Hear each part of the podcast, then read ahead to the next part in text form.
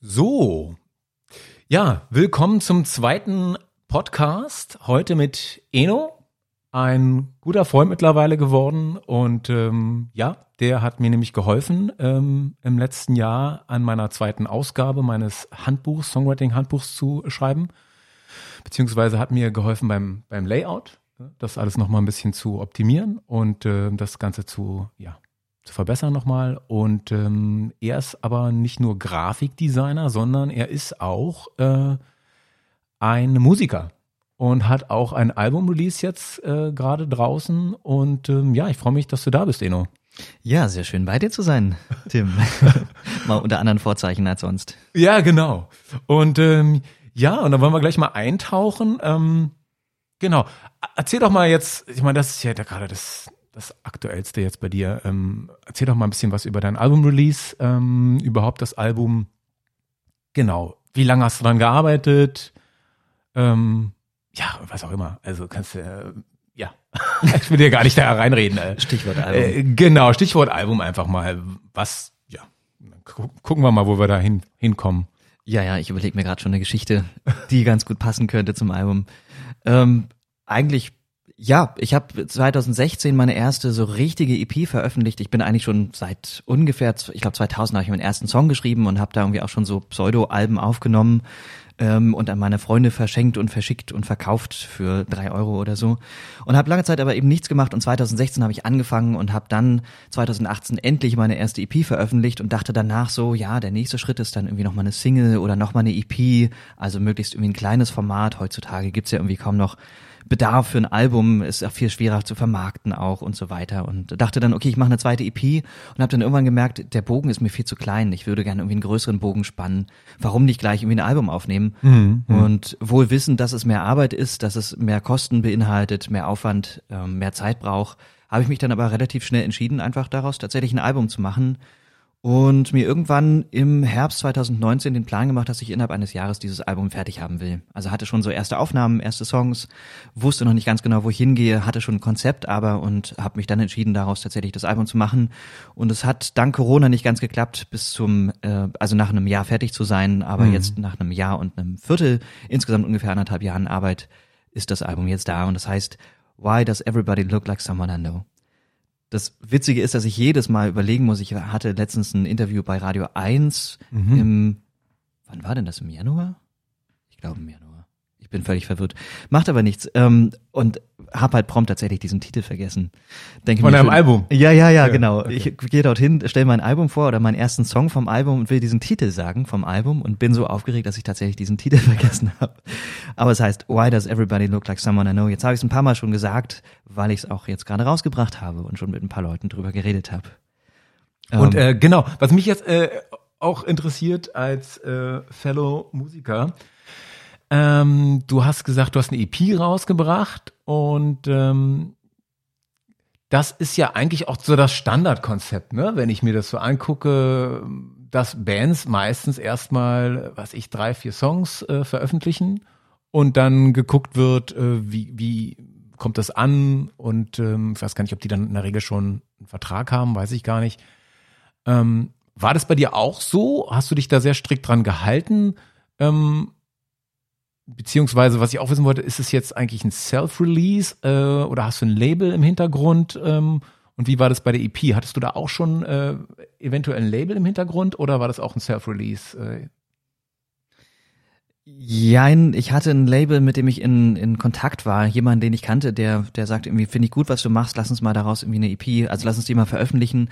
Letztlich ist nichts draus geworden und ich habe mich ehrlich gesagt damals schon und auch jetzt, weil mir einfach andere Sachen wichtiger waren und ich glaube, dass es mittlerweile auch so geht, nicht so sehr wirklich um Labels gekümmert. Also ich mhm. habe jetzt zum Beispiel bin mit dem Album nicht, als es fertig war, ähm, was ja schon ein paar Monate her ist, klappt ja sonst nicht mit der Promo, nicht irgendwo hingegangen, habe gesagt, hier, das wäre mein Album, habt ihr nicht Bock, das zu veröffentlichen? Ja, ja. Ähm, weil ich in dem Prozess stand, also viele Sachen selber gemacht habe, mittlerweile auch ein paar Sachen nicht mehr alleine mache, was ganz gut ist.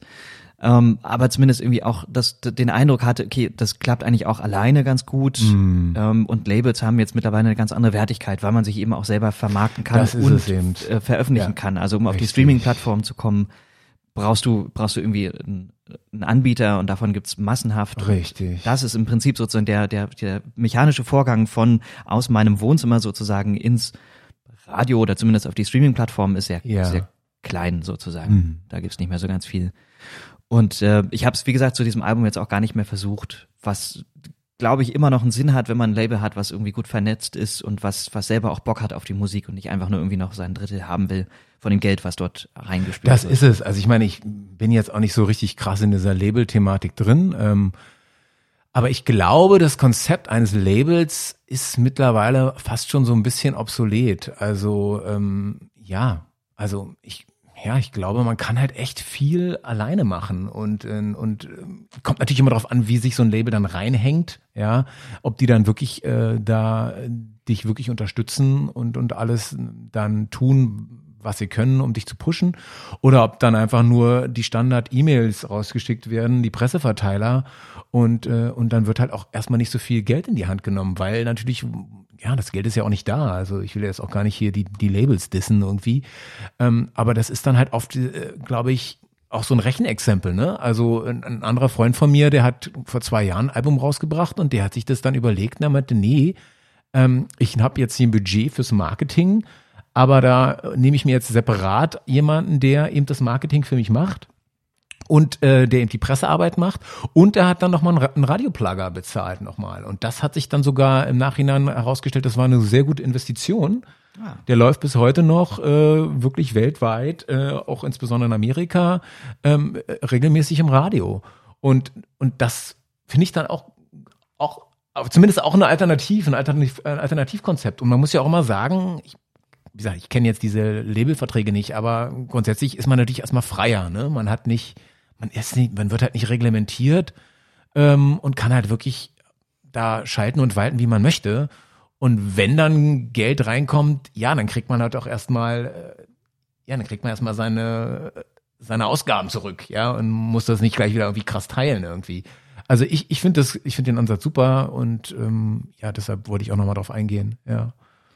Gibt ja auch ganz verschiedene Institutionen und du hast ja auch schon angesprochen, dass zum Beispiel Promo einfach jemand anders sein kann, der gar nicht jetzt irgendwie verknüpft ist zu einem Label. Also du musst ja nicht, um irgendwie Promo zu machen oder um ein Netzwerk zu haben, unbedingt ein Label haben. Das, das stimmt Ja, schon. ja. Bestenfalls hat ein Label so eine Kontakte und auch so einen Leumund, dass du darüber einfach Punkte machst. Also dass, dass einfach Ich das verstehe. Label verknüpft ist zu, weiß ich nicht, bei uns Flux FM, die haben halt irgendwie einen direkten Draht und dann wissen die auch schon, aha, bei Flux, da kommt da was Neues von Label XY, das kann eigentlich nur gut sein, weil wir ja wissen, das Label ist gut, das, das kauft nur Qualität ein Ich oder verstehe. vermittelt nur Qualität. Und ich glaube, dass das durchaus noch Sinn ergibt und dass eben so Kontakte. So, so als Bus- Business Card quasi, ein bisschen als, äh, ja. ja, genau. Ja, ja. Also Labels machen ja meistens nicht einfach irgendwie alles. Wie, ich habe jetzt irgendwie Bock drauf, Musik zu veröffentlichen, also nehme Ja, ich jetzt jeden, der kommt. Okay. Das bringt ja auch dem Label nichts. Sondern die haben ja meistens irgendwie eine qualitative Ausrichtung, eine, eine stilistische Ausrichtung. Und ich weiß dann schon, wenn ich das Label lese, aha, das okay, das, das wird wahrscheinlich House oder Techno sein oder das ist jetzt irgendwie Indie-Pop oder irgendwie so komisches Zeug. Also Warp Records zum Beispiel Hm. oder, oder Sinbus hier in, in Berlin. Du weißt einfach ungefähr, in welche Richtung es geht und dass da eine Qualität hintersteht. Also Hm. das, glaube ich, hat immer noch so seinen Sinn und gerade wenn du so nicht so die ganz blöden, entweder ganz großen hast oder irgendwie so kleine hast, die, die gar kein, kein Profil haben, dann hat es durchaus auch noch Sinn, ein Label zu haben. Also das will ich gar nicht absprechen und ich glaube, dass die Labels auch noch gute Arbeit machen. Aber ich höre auch von Freunden, die auch Musik veröffentlichen, dass die halt irgendwie so Sachen raushauen und da kein Budget ist. Also dass die von vornherein sagen, auch Das ist es halt. genau, wir, Ähm, wir Hat man die Connections in erster Linie? Und wie ist denn das mit Labels? Machen die auch das Booking für dich? Äh, Muss ich jetzt mal fragen, äh, im Idealfall? Oder ist das, äh, ist das nicht immer gegeben? Eigentlich nicht. Also eigentlich ist ein Booker nochmal extra. Du hast Leute, die. Promo machen. Das Okay. kann natürlich auch übers Label laufen und das ist immer die Frage, ob irgendwie ein Label Geld auch bezahlt. Also sagt, okay, wir glauben an dich, was natürlich ideal ist und ähm, geben dann Geld für dich aus. Hm. Und höre eben aber auch von anderen Leuten, jetzt konkret von einem, mit dem ich auch gerade gearbeitet habe, dass der halt seine Sachen veröffentlicht hat und das Label hat das halt irgendwie so ein bisschen gepusht. Er hat gar nichts gemacht, aber Ja, da ist ja. dann halt auch pass- passiert auch nicht so viel. Es ist natürlich auch eine Kunst, gut Promo zu machen und ähm, wenn Labels jetzt nicht jemanden dafür bezahlen, sondern das irgendwie so selber nebenbei machen, kann das mitunter eben eben dann auch eher nicht so viel bringen. Ja, ja, ja, ja. Genau. Und Booker ist eigentlich immer noch jemand anders. Okay, also das macht man dann schon getrennt, ja. Ähm, jetzt wollte ich nochmal fragen, genau, EP. Und wie war denn das jetzt genau? Also ich gehe jetzt mal von mir aus, ich bin jetzt nicht so der Mensch, der irgendwie ähm, jede Woche einen geilen Song schreibt. Wie, wie ist denn das bei dir? Bist du da ein sehr produktiver, ich sag mal, ein kreativ produktiver Mensch, äh, wenn du sagst, okay, EP 2016, ähm, 2019 hast du dann quasi äh, Material gehabt für ein Album wieder. Wir reden ja da jetzt, glaube ich, ich glaube, du hast zwölf Songs drauf. Ähm, ja. Die hast du dann in den zwei, drei Jahren geschrieben, die Songs? Oder bist du da auch jemand, der sagt, nee, ich, ich habe die sogar, ich gebe mir dann einen Zeitraum und schreibt die vielleicht in einem Jahr oder sowas. Es gibt ja da verschiedene Konzepte, dass man sich quasi dann einschließt für eine Zeit und dann, wie, wie, wie ist da dein Ding? Hast du die dann über die Jahre gesammelt einfach oder, oder wie, wie, war, wie war da der kreative Schaffungs, Schaffensprozess, weißt du? Also 2016 habe ich wieder angefangen oder ernst mal, erstmals ernsthaft wirklich angefangen, Musik zu machen und für mich verstanden, dass das irgendwie ein Weg ist, den ich nicht irgendwie, dass das der Weg ist, den ich gehen muss. Ich wollte gerade sagen will. Und 2018 kam die EP raus. Also so viel Zeit zwischen Beginn ah, des Albums sozusagen krass. und und EP war gar nicht da, aber die EP lag schon ungefähr ein Jahr rum, weil ich halt dieses diese Sachen mit dem äh, Label hatte, diese ich verstehe. darauf gewartet habe, dass da irgendwas passiert, was natürlich auch mein eigener Fehler ist, weil ich nicht immer nicht nicht schnell genug verstanden habe, dass da nichts passieren wird. Und ähm, ja, genau, also die war schon ein Jahr alt ungefähr und war also schon nicht verdorben, das ist Quatsch, aber schon war schon ein bisschen war schon ein bisschen alt, als sie rauskam sozusagen, fühlte sich auch nicht mehr so ganz frisch an, während das jetzt tatsächlich ein Prozess war, den ich auch weniger alleine gegangen bin als bei der EP, da habe ich viel oder fast alles alleine gemacht, während das Album jetzt irgendwie sich für mich zumindest sehr frisch anfühlt, weil zumindest dieser Part meiner Musikalität, ich ähm, mache ja verschiedene Sachen, ähm, quasi sich, sich sehr, sehr gegenwärtig anfühlt und auch noch nicht jahrelang schon da liegt. Aber ein paar Songs sind tatsächlich, wenn auch in anderem Gewand, schon länger da. Also die gab schon, äh, Empty Lights ist ein Song da drauf. In der Version gibt's den erst jetzt, aber den gibt's eigentlich schon seit, weiß ich nicht, sechs, sieben, acht Jahren. Ich weiß nicht ganz mhm. genau, wann ich den mhm. geschrieben habe. Cool, und ja, ich ja, bin nicht derjenige, ich kenne genug Leute, die so sind, der jetzt irgendwie pro Woche einen Song schreibt und sagt, okay, Gut, geil, ja, fertiger Song. Ähm, ich brauche da eher ein bisschen länger und, und nehme aber auch die Zeit und habe auch gar keine, kann mir gar keine Agenda, zumindest bis jetzt noch nicht, ähm, Agenda setzen, dass ich jetzt irgendwie eine Woche Zeit habe und drei Songs schreibe oder fünf. Ähm, finde aber das, Proz das Prozedere sozusagen, sich einzuschließen, für eine Zeit irgendwo weg zu sein und zu sagen, okay, in der Zeit mache ich jetzt Songs mhm. oder mhm. X Songs finde ich eigentlich gar nicht schlecht und ich mag auch dieses Probewochenende oder Probewochen oder Studiowochen Konzept gar nicht gar nicht mhm. ungern, weil ich weiß, dass ich oftmals auch gut arbeite, wenn ich irgendwie einen Zeitrahmen habe oder einen, einen, einen Ortsrahmen auch. Also wenn ich woanders bin und weiß, okay, ich habe jetzt hier so einen isolierten Raum, in dem ich arbeiten kann. Ja, ja. Aber die meisten Songs kommen eigentlich, oder eigentlich alle Songs kommen, kommen spontan. Die sind einfach irgendwie da durch Dinge, die ich erlebe, die ich höre, die ich empfinde, durch Sachen, die mir irgendwie so zwischendurch einfallen. Und die, ja, genau. Also ich setze mich selten hin und sage, ich schreibe jetzt einen Song. Ich habe irgendwie ein Thema, ich schreibe jetzt einen Song und fange dann von A an und gehe dann bis X und bin fertig. Äh, Z natürlich. Ja.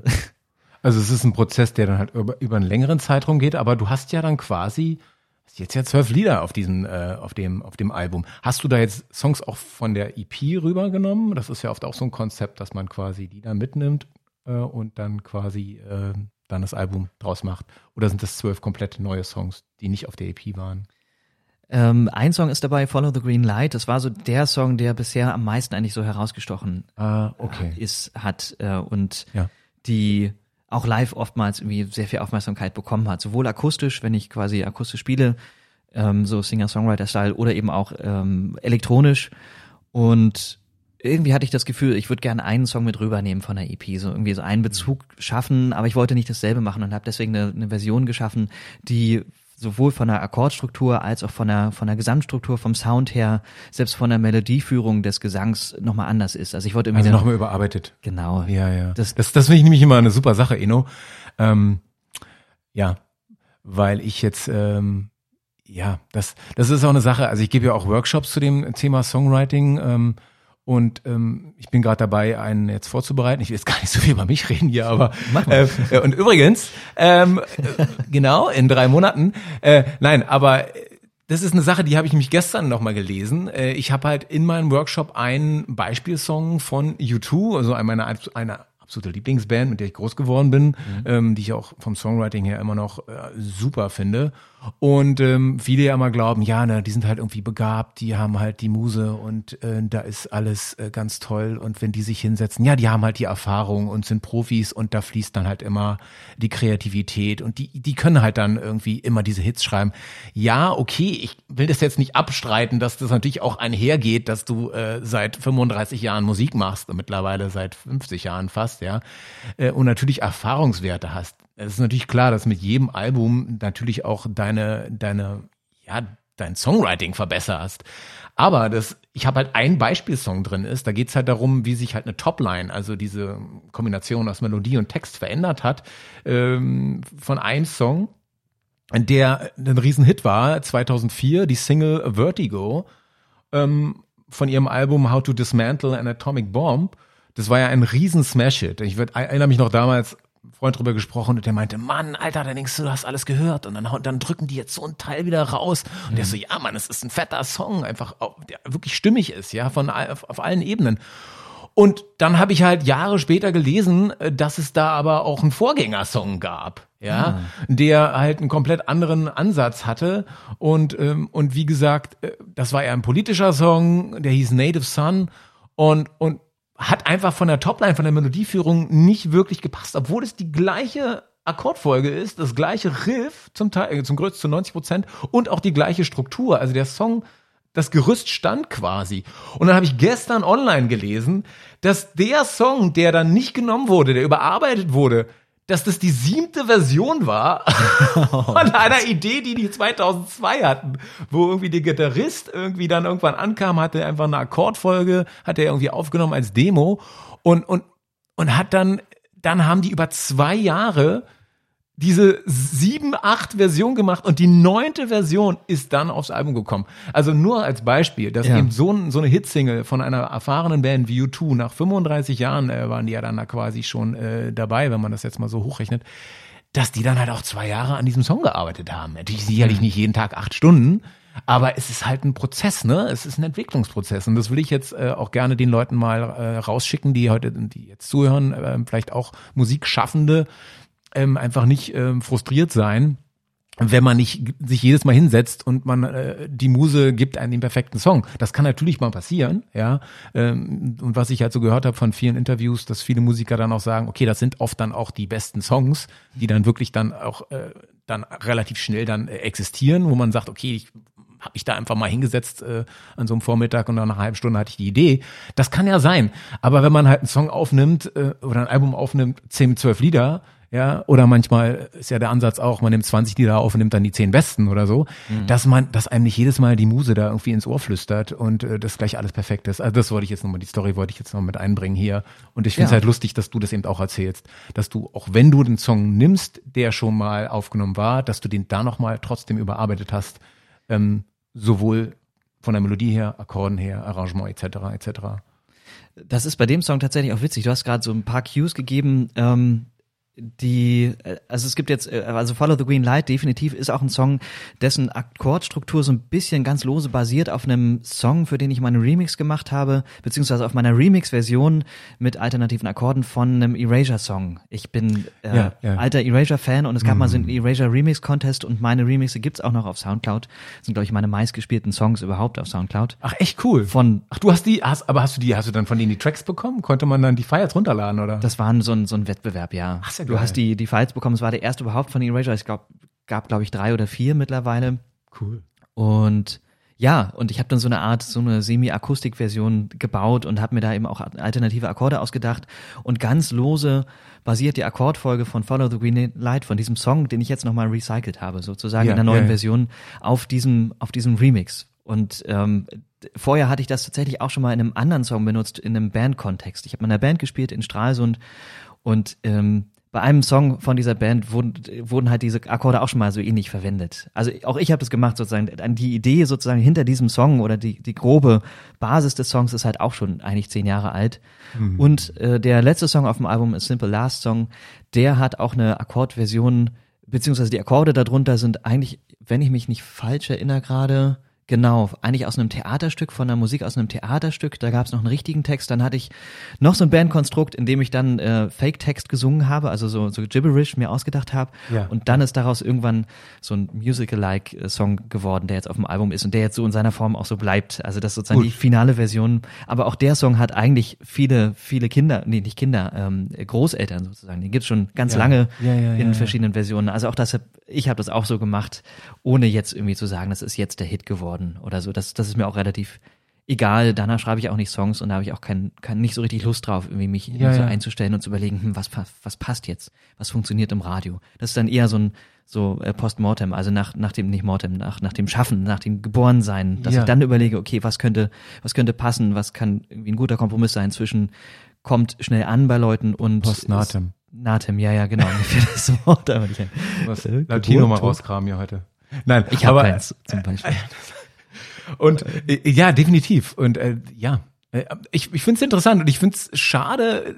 Also ich finde gerade auch so für, für, für junge Musiker, die äh, sich da noch durch ihren Schaffensprozess da so durch, äh, durchkämpfen täglich, ähm, fände ich es halt schöner, wenn man noch mehr so Input hätte, ne, in die, in die Schaffensprozesse der, der, der Songs, die man halt kennt, äh, aus dem Radio.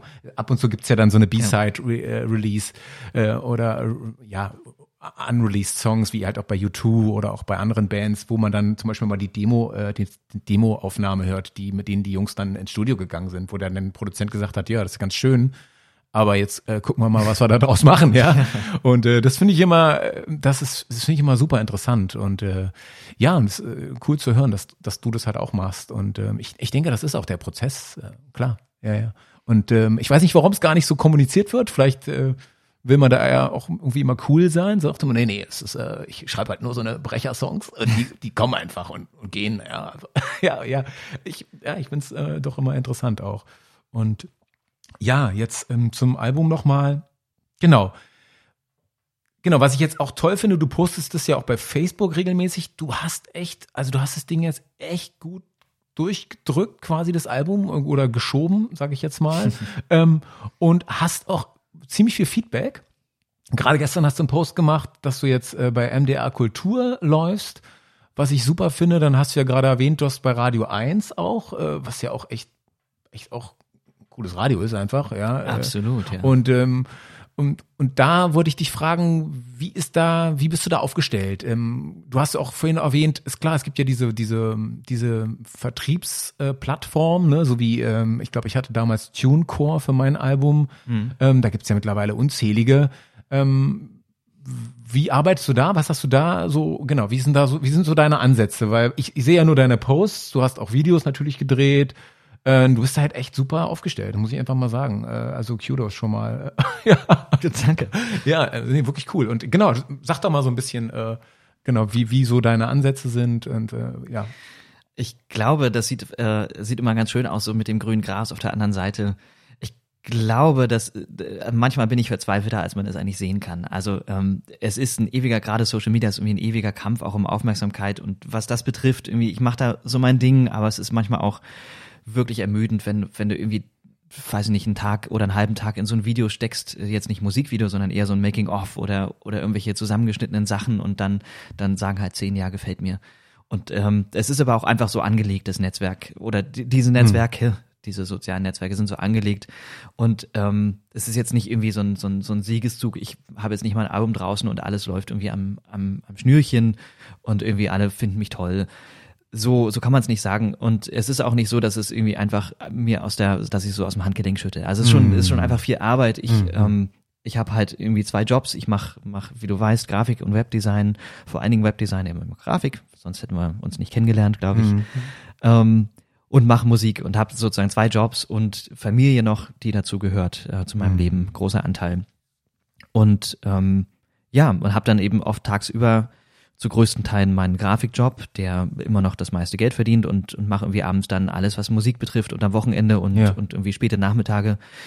Ähm, es wird auch zunehmend mehr, aber ja, da das andere tatsächlich noch das hauptsächliche Geld verdient, ist es ist es halt ein auch nicht ganz leichter Prozess und manchmal auch tatsächlich ermüdend und ich habe halt dann jeden Tag irgendwas, was ich tue dafür. Das mhm. heißt, es ist halt kein nichts, was so einfach so läuft, sondern was halt wirklich viel Arbeit bedeutet. Und ich glaube, das sieht man oftmals bei so Leuten, die oder gerade wenn Leute irgendwie so einen Hit haben, die kommen irgendwie raus, hauen was raus, raus auf YouTube und plötzlich wird es ein Hit, weil irgendwie der Ja, richtige ja. Mensch das zur richtigen Zeit entdeckt und weiterteilt und so weiter. Ja, und ja. es natürlich gutes Material ist, das darf man nie vergessen.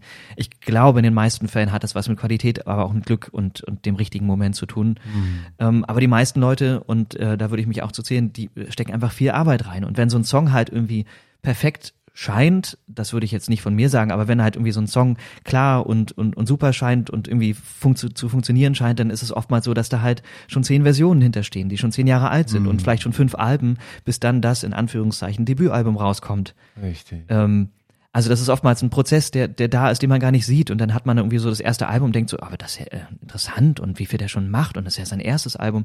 Ja, aber oftmals ist es halt auch ein Prozess schon, den man eben nicht sehen kann. Genau, Und die genau. meisten Bands sind halt nicht über Nacht berühmt geworden, sondern haben halt irgendwie in Kaschemmen gespielt und irgendwie Konzerte gehabt, bei denen sie, bei denen sie keine Leute hatten, die zugehört haben. Richtig. Und- Und, auch die Selektion der Songs halt auch. Ähm, also Ja. so als Beispiel, ähm, das habe ich halt früher niemand nicht verstanden. So eine meiner absoluten Lieblingsbands ist so Rage Against the Machine aus den 90ern und die hatten ja dieses mega Brecher Debütalbum, also wo die ja einfach, das war ja, das war ja das Mega-Brett, ja, die einfach mal, ja, einfach einen komplett neuen Stil kreiert haben und dann auch dieser politische Ansatz, also wo sich, ja, das ist einfach ein mega krasses Album, das ist immer noch einer meiner Top 10 Album of all time.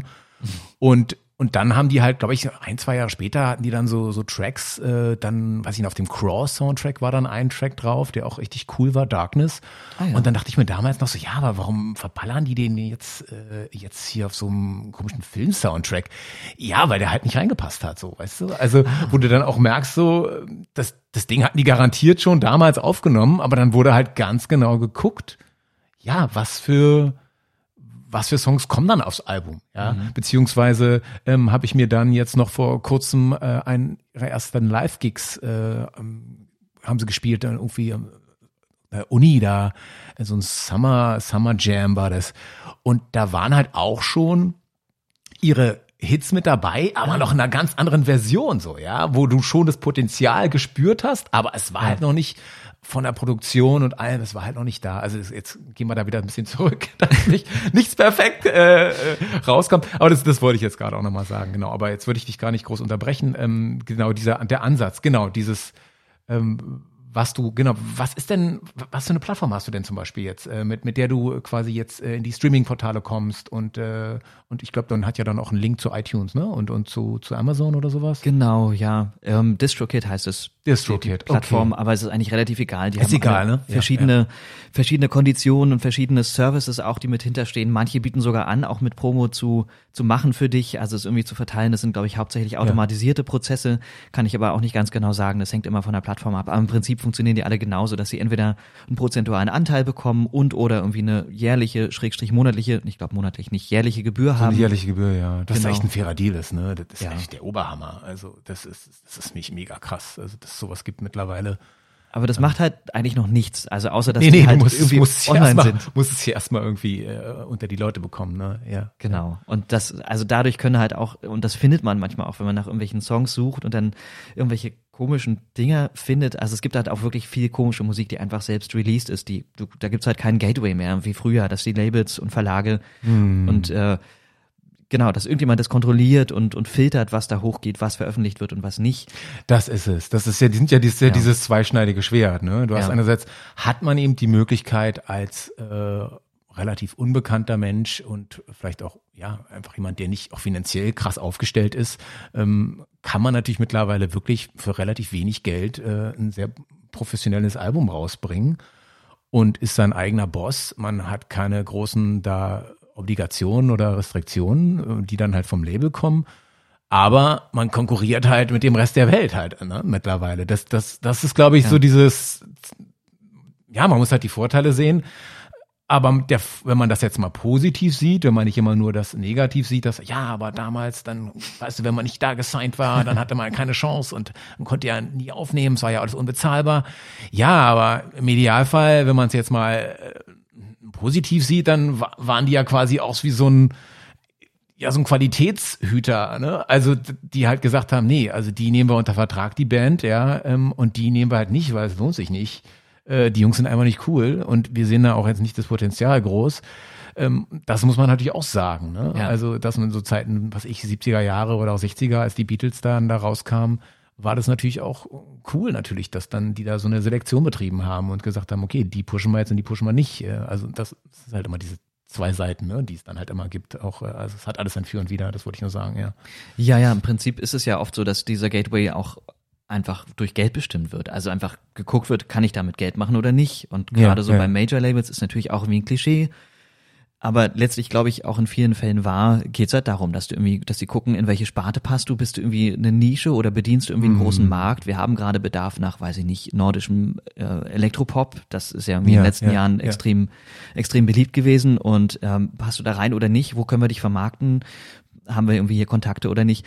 Und das ist natürlich auch schade, weil vieles, was eben nicht so Mainstream ist, mittlerweile gibt's ja eine ganz große Landschaft an Labels, auch an gerade an Indie-Labels, äh, in dem Sinne, dass ja. die halt unabhängig sind und ähm, genau, und, und also sowas wie Warp Records, die, die halt irgendwie, da geht's nicht darum, dass es irgendwie ein Riesenpublikum erreicht, sondern die machen halt was, worauf sie Bock haben. Die kennen halt ihre Nische genau. und ihr Publikum und die probieren sie halt so gut wie möglich dann zu, zu, zu bedienen. Ja. Ähm, genau. Und dadurch, dass ich jetzt diese, diese Plattform habe, über die ich veröffentliche, habe ich natürlich erstmal, wie gesagt, noch gar nichts gewonnen und habe bei diesem, in, in dem Fall beim Album, lustigerweise ist ja die, sind die Produktionskosten relativ gering, weil ich selber aufnehme ähm, oder viele Sachen selber aufgenommen habe. Allerdings äh, dann, das hat tatsächlich auch noch mal ein bisschen Geld gekostet, ähm, andere Leute dazugenommen habe, beziehungsweise ähm, genau, die dann teilweise auch Sachen durch Corona jetzt auch selber aufgenommen haben, statt irgendwie mit mir zusammen. Also der Prozess war jetzt leider ein bisschen weiter entfernt. Aber eigentlich war, war die Idee sozusagen viel gemeinsam machen mit anderen Leuten, Leute dazu holen, die, die ihre Musikalität mit reinbringen. Und das eigentliche, was jetzt aber tatsächlich Geld kostet, ist und bleibt die Promo. Das heißt, ich habe jemand. Ich verstehe. Also du konntest relativ gut sparen. Das heißt, du hast schon das Ding äh, bei dir zu Hause produziert im Endeffekt, ja? Vieles, ja. Ja, genau. ja, ja. Und dann, wie gesagt, mit externen Leuten, die dann ihre Sachen dann eingespielt haben. Äh, und genau. du hast es dann zu Hause nur noch gemischt quasi und gemastert. Gemastert habe ich es nicht. Das ist auch eine Sache, die ich nicht mache, weil ich das wahrscheinlich irgendwie hinbekommen könnte und es gibt Tools, aber ja. das nicht professionell können würde und das lieber jemand anders gebe. Zumal noch jemand Drittes sozusagen draufhört und, und ein ganz anderes Ohr hat und das so so konfektioniert, dass es radiotauglich ist, vom Sound her, von der Qualität her, sozusagen nicht inhaltlich natürlich. Ja, ja. Ähm, das Aber du hast gemixt, hast du schon selber auch. Ja. ja? Das finde ich ja auch schon mal krass. Also das finde ich ja auch Kudos. Also da hätte ich auch das Gefühl, das können andere besser. Von mir aus jetzt. Ja. Ähm, aber gut, das, also das quasi waren da nur die Kosten fürs Mastering letzten Endes. Und, und, und den, ansonsten halt, was du, meinst, was du meintest jetzt mit der Promo, ne? Dass die quasi, äh, dass jetzt da ja. jetzt, das, du hast ja auch Videos gedreht, Genau. Ähm, war das denn auch in so einem Budget, wo du sagst, okay, das war überschaubar oder ähm, wie, wie bist du da, mit, wie hast du da gearbeitet, mit was für Leuten? Kanntest du die Leute oder, oder wie bist du daran gekommen? Ja, letztlich, also bei den beiden, ähm, in Anführungszeichen, Profi-Videos, äh, bei den beiden Musikvideos, bei den vollen Musikvideos, äh, habe ich tatsächlich die beiden Leute schon gekannt. Ähm, einmal aus einem Band-Kontext, in dem ich noch bin. Ich spiele noch äh, Klavier und singe und alles spiele spiel alles Mögliche in einem, äh, einer kleinen Indie-Band namens November Me. Und darüber kannte ich den Regisseur, weil der der Frontmann des, des Projektes ähm, schon mal ein Video mit ihm gemacht hat und ich auch dabei ja, war. Ja. Ähm, und den anderen habe ich tatsächlich über, ähm, also ich habe da mit zwei Regisseuren gearbeitet, den anderen und Kameramännern. Ähm, den anderen habe ich tatsächlich über über einen Kontakt, jemand kennt jemanden sozusagen, ja, ja, ja, auch kennengelernt und habe mit dem ein bald erscheinendes Akustikvideo aufgenommen und wusste schon, wie er arbeitet ungefähr, Gut. kannte so die die Ins und Outs von ihm und ähm, es sind beides Leute, die, die solide Sachen machen und innerhalb eines kleinen Budgets sozusagen das, was möglich ist, auch tatsächlich machen. Also super, da super. ziemlich, ziemlich viel rausholen, nicht im Sinne von irgendwie, das sind jetzt so, so Leute, die ich melke, ja, sondern ja. die, die sozusagen gucken, okay, das können wir machen damit und äh, wir haben lieber eine geile Idee und, und setzen die kostengünstig um, so dass sie halt für dich bezahlbar ist, weil ich eben auch nicht irgendwie Zehntausende von Euro auf der, auf der Bank habe, die ich mal eben so ausgeben kann. Klar. Und ich glaube, das sieht man im Video und ich glaube, man sieht aber auch trotzdem, dass da, dass da irgendwie Liebe zum, äh, zur Musik, zum, zum Bild ist, zum Detail ist. Und, aber die Idee kam auch von den, von den, von den Leuten dann, ja? Also von den, äh, die, die dann das Video gedreht haben. Oder hattest du da schon dann Konzepte quasi, die du denen angeboten hast? Oder, oder wie lief das dann? Das waren zwei verschiedene Ansätze. Also die beiden Regisseure arbeiten auch ganz verschieden. Der eine von den beiden arbeitet eher so, ähm, der kommt aus dem Theater auch und, und ja. formt sozusagen auch. Man geht schon mit einer Idee rein, man hat schon so bestimmte Waypoints sozusagen, mhm. die man, die man schon weiß, aber er macht ganz viel vor Ort und, und nimmt sozusagen eine Idee und, und füllt die dann live mit Leben auch und Gut ähm, interessiert sich dann weniger dafür, dass jetzt diese eine Einstellung scharf ist, als dass er irgendwie diese Emotionen bekommen hat. Ich verstehe. Ja. Und ähm, bei dem Video bei Herz ab zum Beispiel haben wir auch eine Choreografie gebaut. Ähm, auch das hat nochmal Geld gekostet, das sehe ich alles zur Promo dazu. Also sowohl das Video mhm. selbst als auch sozusagen das Drumherum. Wir hatten eine Choreografin, eine, eine Freundin von mir, die cool. natürlich auch Geld bekommen hat, weil sie einfach gearbeitet hat ähm, ja, und ja. mit uns eine Choreografie erarbeitet hat, zu dem rund, rund um das Thema sozusagen des Videos.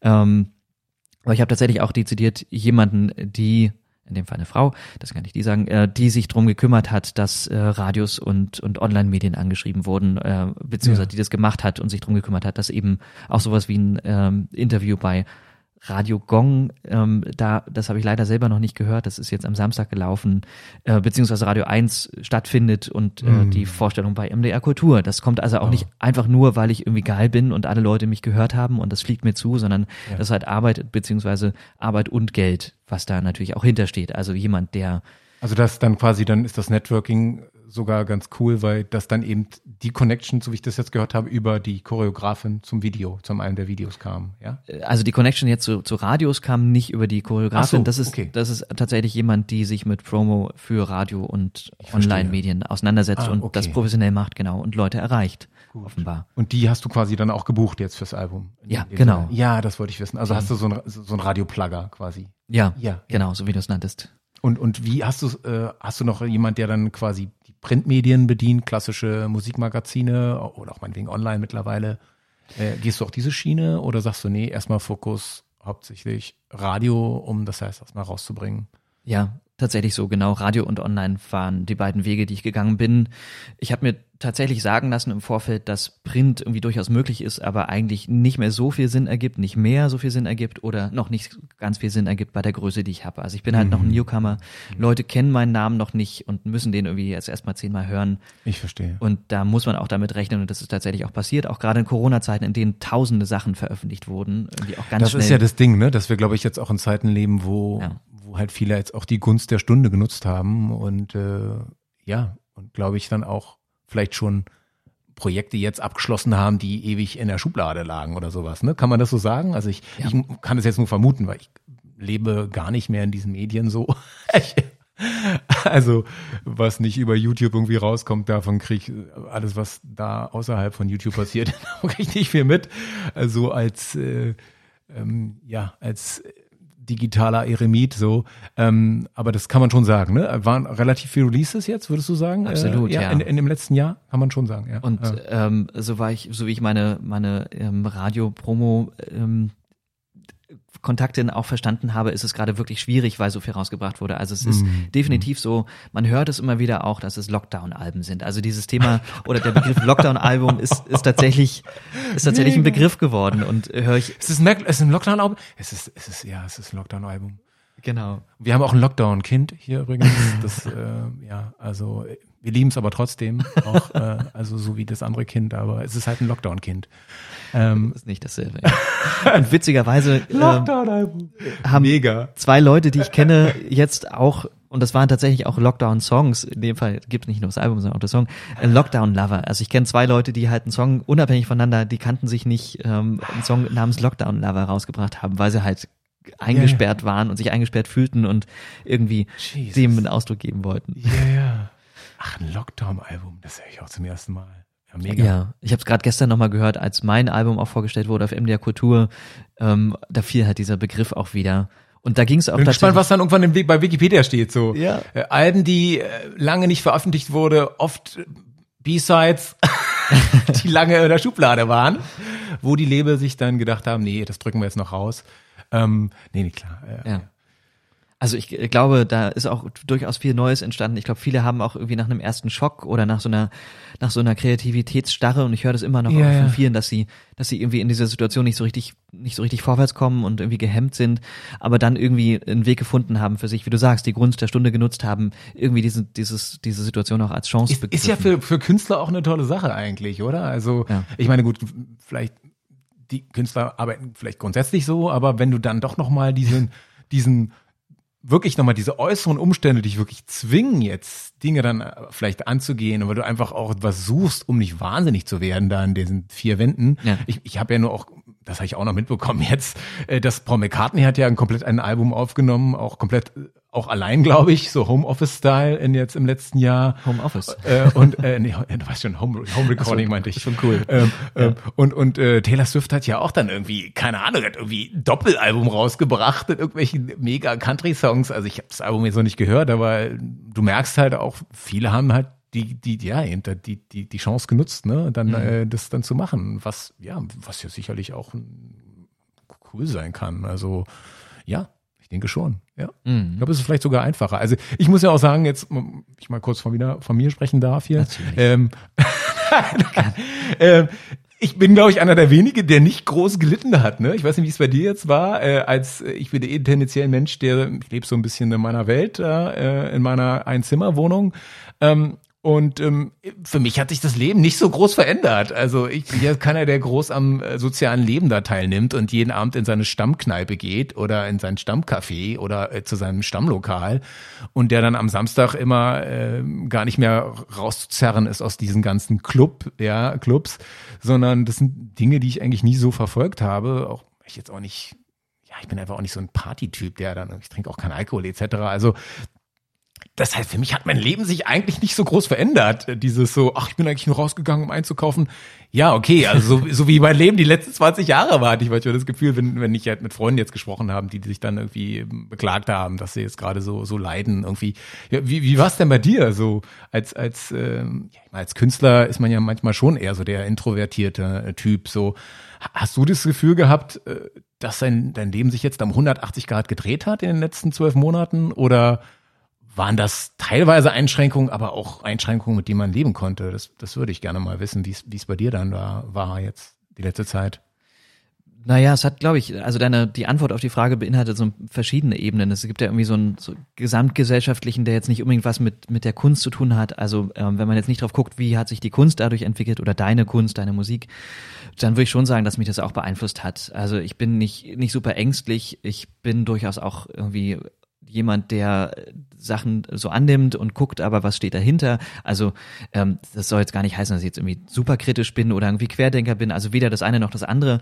Ja, ja. Aber ich habe mir zumindest versucht anzugucken, was dort passiert und fand es verunsichernd insofern, als dass man eben nicht genau nachvollziehen kann, was da eigentlich passiert. Sind es jetzt irgendwie nur nur Auslegungen von Zahlen? Sind es die absoluten Zahlen? Sind es die Wahrheiten? Sowas glaube ich eben nicht. Ich glaube allerdings auch nicht, dass das alles irgendwie erschwindet ist. Ich, vielleicht sollten wir lieber nicht in diese Thematik reingehen mit dir, Tim. Aber vielleicht, Ja. äh, vielleicht auch doch, dann wird es dann doch ein zwei Stunden Podcast. Äh, wie dem auch sei. Also Vier Stunden Podcast. vier, okay. äh, auf zum Deep State. Genau. Äh, ähm, also es war natürlich auch eine Situation, die neu war und Aber nichts gegen Trump hier sagen, ja? Bitte. nein, nein, nein. Den Retter der Welt. Ähm, nein, sorry, ja, äh, please, äh, Alles do gut. continue. Please Ähm, continue. Ähm, also es war natürlich eine Situation, die emotional neu war. Ich habe, ähm, wie ich gerade schon angedeutet habe, auch Akustik, ein Akustikvideo aufgenommen. Eigentlich waren es sogar zwei. Ähm, das war gerade so am, am Rande der der Corona-Pandemie. also ganz am Anfang, ja. wirklich Anfang Anfang März, als es schon anfing, dass man überlegt hat, hm, geht man noch raus oder nicht? Trifft man sich noch Ja. zu dritt, zu viert, um irgendwie so ein Video aufzunehmen? Ich glaube, wir waren sogar fünf Leute und Mhm. da durfte man das auch noch und da ging es auch noch. Ähm, eine Woche vorher war ich beim Deichkind-Konzert mit Ach. Tausenden von Leuten. Wo, wo, war- wo war das? In, In der äh, Max-Schmeling-Halle, ja, genau. ah, Max Schmeddinghalle. Ja, das ist eine krasse Liveband auf jeden Fall. Definitiv, aber auch Ja, dieses Format, da war schon klar, da passiert jetzt irgendwas, da kommt irgendwas, keiner hatte noch, Ja, noch ja, absehen können oder schon absehen können, was draus wird, aber es war irgendwie schon fast seltsam, da noch hinzugehen, aber es war irgendwie noch, irgendwie war es noch okay und Wochen Mhm. später haben die in, den, in England ja auch noch irgendwie äh, Stadionkonzerte gespielt, also jetzt nicht die Band, aber es gab noch Stadionkonzerte in England, das habe ich nachverfolgt. Da war Also bei uns nicht, schon alles nicht zu. da ich, da ich Kind in Glastonbury. Nee. Nee. Nee, nee. Nein, nein, klar. Nee, ähm, eine andere Band, die ich ganz gerne mag, die spielte noch fröhlich Live-Konzerte in, in Stadiongröße. Ja, ja, ja. Und das Das war bei uns dann schon nicht mehr so. Und da fing es aber dann schon an, dass, dass Sachen beschränkt wurden und dass man irgendwie dachte so, äh, scheiße, aber ich, ich will doch jetzt, ich kann doch jetzt nicht irgendwie mich, mich irgendwie zu Hause verkriechen, was ist denn das? Und dann mm. ging es halt so los, dann wurde es, hat halt die Tragweite dessen auch zugenommen, das wurde immer größer und, und natürlich bedrückt das auch irgendwie, auch dann im, äh, Anfang letzten Jahres und, und dann Ende letzten Jahres dann eingesperrt zu sein, mehr oder weniger. Ja, ja, auch wenn man natürlich noch Dinge tun kann. Wir sind natürlich nicht, nicht in einer äh, extremen Situation, wie es in anderen Ländern war, in England und so weiter und oder in Spanien, in Italien lange Zeit. Ich die glaub, waren, ja, die waren auch krasser betroffen. Ne? Richtig, genau. Mhm. Also so eine Situation haben wir gar nicht und natürlich kann man eigentlich nicht meckern und dennoch ist es eine Situation, die auch für Leute, die irgendwie gesund sind, geistig, seelisch, wie auch immer, oder sich dafür halten, so wie ich, größtenteils gesund. Und ähm, irgendwie finanziell nicht so sehr leiden müssen. In meinem Fall ging das eigentlich, weil tatsächlich die Live-Musik wichtig ist für mich und ich mhm. gerne spielen würde, aber eben, dass das ist auch, Geld verdient hat. Entschuldigung, das ist auch ja. das, was ich am meisten vermisst habe. Einfach dieses ja. auf Konzerte gehen, äh, auch natürlich reisen und eben halt auch diese Vorfreude. Ne? Es geht ja nicht nur um, Stimmt. ich gehe jetzt zu diesem Konzert, sondern nee, ich freue mich halt auch schon drei Monate vorher, wenn ich dieses Ticket buche ja. äh, erst oder kaufe äh, auf dieses Konzert. Oder ich freue mich auch schon wie Bolle zwei, drei Monate auf meine Reise, die ich halt buche. Ne? Dass man halt in diesem ja, in dieser Ungewissheit, in dieser Blase, dieser Ungewissheit äh, dann lebt und, und einfach nicht weiß, und das ist ja bis jetzt noch so, du weißt ja immer noch nicht, äh, wie es jetzt ist in drei Monaten. Kann man dann wieder normal reisen? Gibt es einen Impfpass oder nicht, ja? Das ist natürlich das, ich glaube, das ist das, was, glaube ich, auch so jetzt, sag mal, vielleicht für Leute in Deutschland, ähm, glaube ich, das noch das Schwierigste war. Ähm, Unabhängig natürlich davon, von den Leuten, die Kinder haben und dieses ganze Homeschooling noch an der Backe dann hatten. Mhm. Äh, aber da, sonst waren wir ja hier, muss man wirklich sagen, also mal Kudos auch hier, ähm, man hat ja eine Absicherung zumindest, eine finanzielle. Es ist nicht so wie in Amerika, wo die da ja. seit einem Jahr kämpfen, um dir 1000 Dollar zu bekommen, ja. Äh, für den ganzen Lockdown irgendwie, der mittlerweile auch schon ein Jahr läuft, was lächerlich ist. Also hier gibt's ja dann immer diese Option, ne, dieser Grundsicherung oder die haben ja auch ja. Äh, ganz viele Zuschüsse dann rausgegeben für Solo-Selbstständige. Also das muss man immer wieder sagen, äh, finanziell ist man hier wirklich sehr, sehr entspannt auch äh, da durch die Zeit gegangen. Ne? Also ich glaube, keine, keine wirklichen Existenzängste, zumindest als Solo-Selbstständig, sage ich jetzt mal. Ja. Ich will jetzt nicht über jemanden reden, der da vier Angestellte hat und äh, äh, sein Lokal oder seine Bar und noch nicht weiß, ob die noch existieren wird in zwei, drei Monaten. Das, das meine ich jetzt. Die, das, genau. die Leute nehme ich jetzt mal raus da. Ne? Ähm, ja, glaube, das ist ganz unterschiedlich. Also viele Solo-Selbstständige haben ja auch, also so ein Musiker zum Beispiel hat einfach keine großen Fixkosten. Und ich selbst ja, als Webdesigner, ja. ich hatte jetzt Glück, dass das eine Branche ist, die, die Lockdown sicher ist oder zumindest relativ sicher. Wahrscheinlich, wenn es lange dauert, irgendwann auch nicht mehr. Mhm. Ähm, aber wenn du tatsächlich abhängig davon bist, dass du Leute triffst, also weiß nicht, Musiker, Schauspieler bist zum Beispiel, hattest du es schon schwieriger. Also ja, ja, du konntest ja. einfach nichts tun. Und deswegen ist auch so viel Musik entstanden, weil viele Leute einfach normalerweise touren.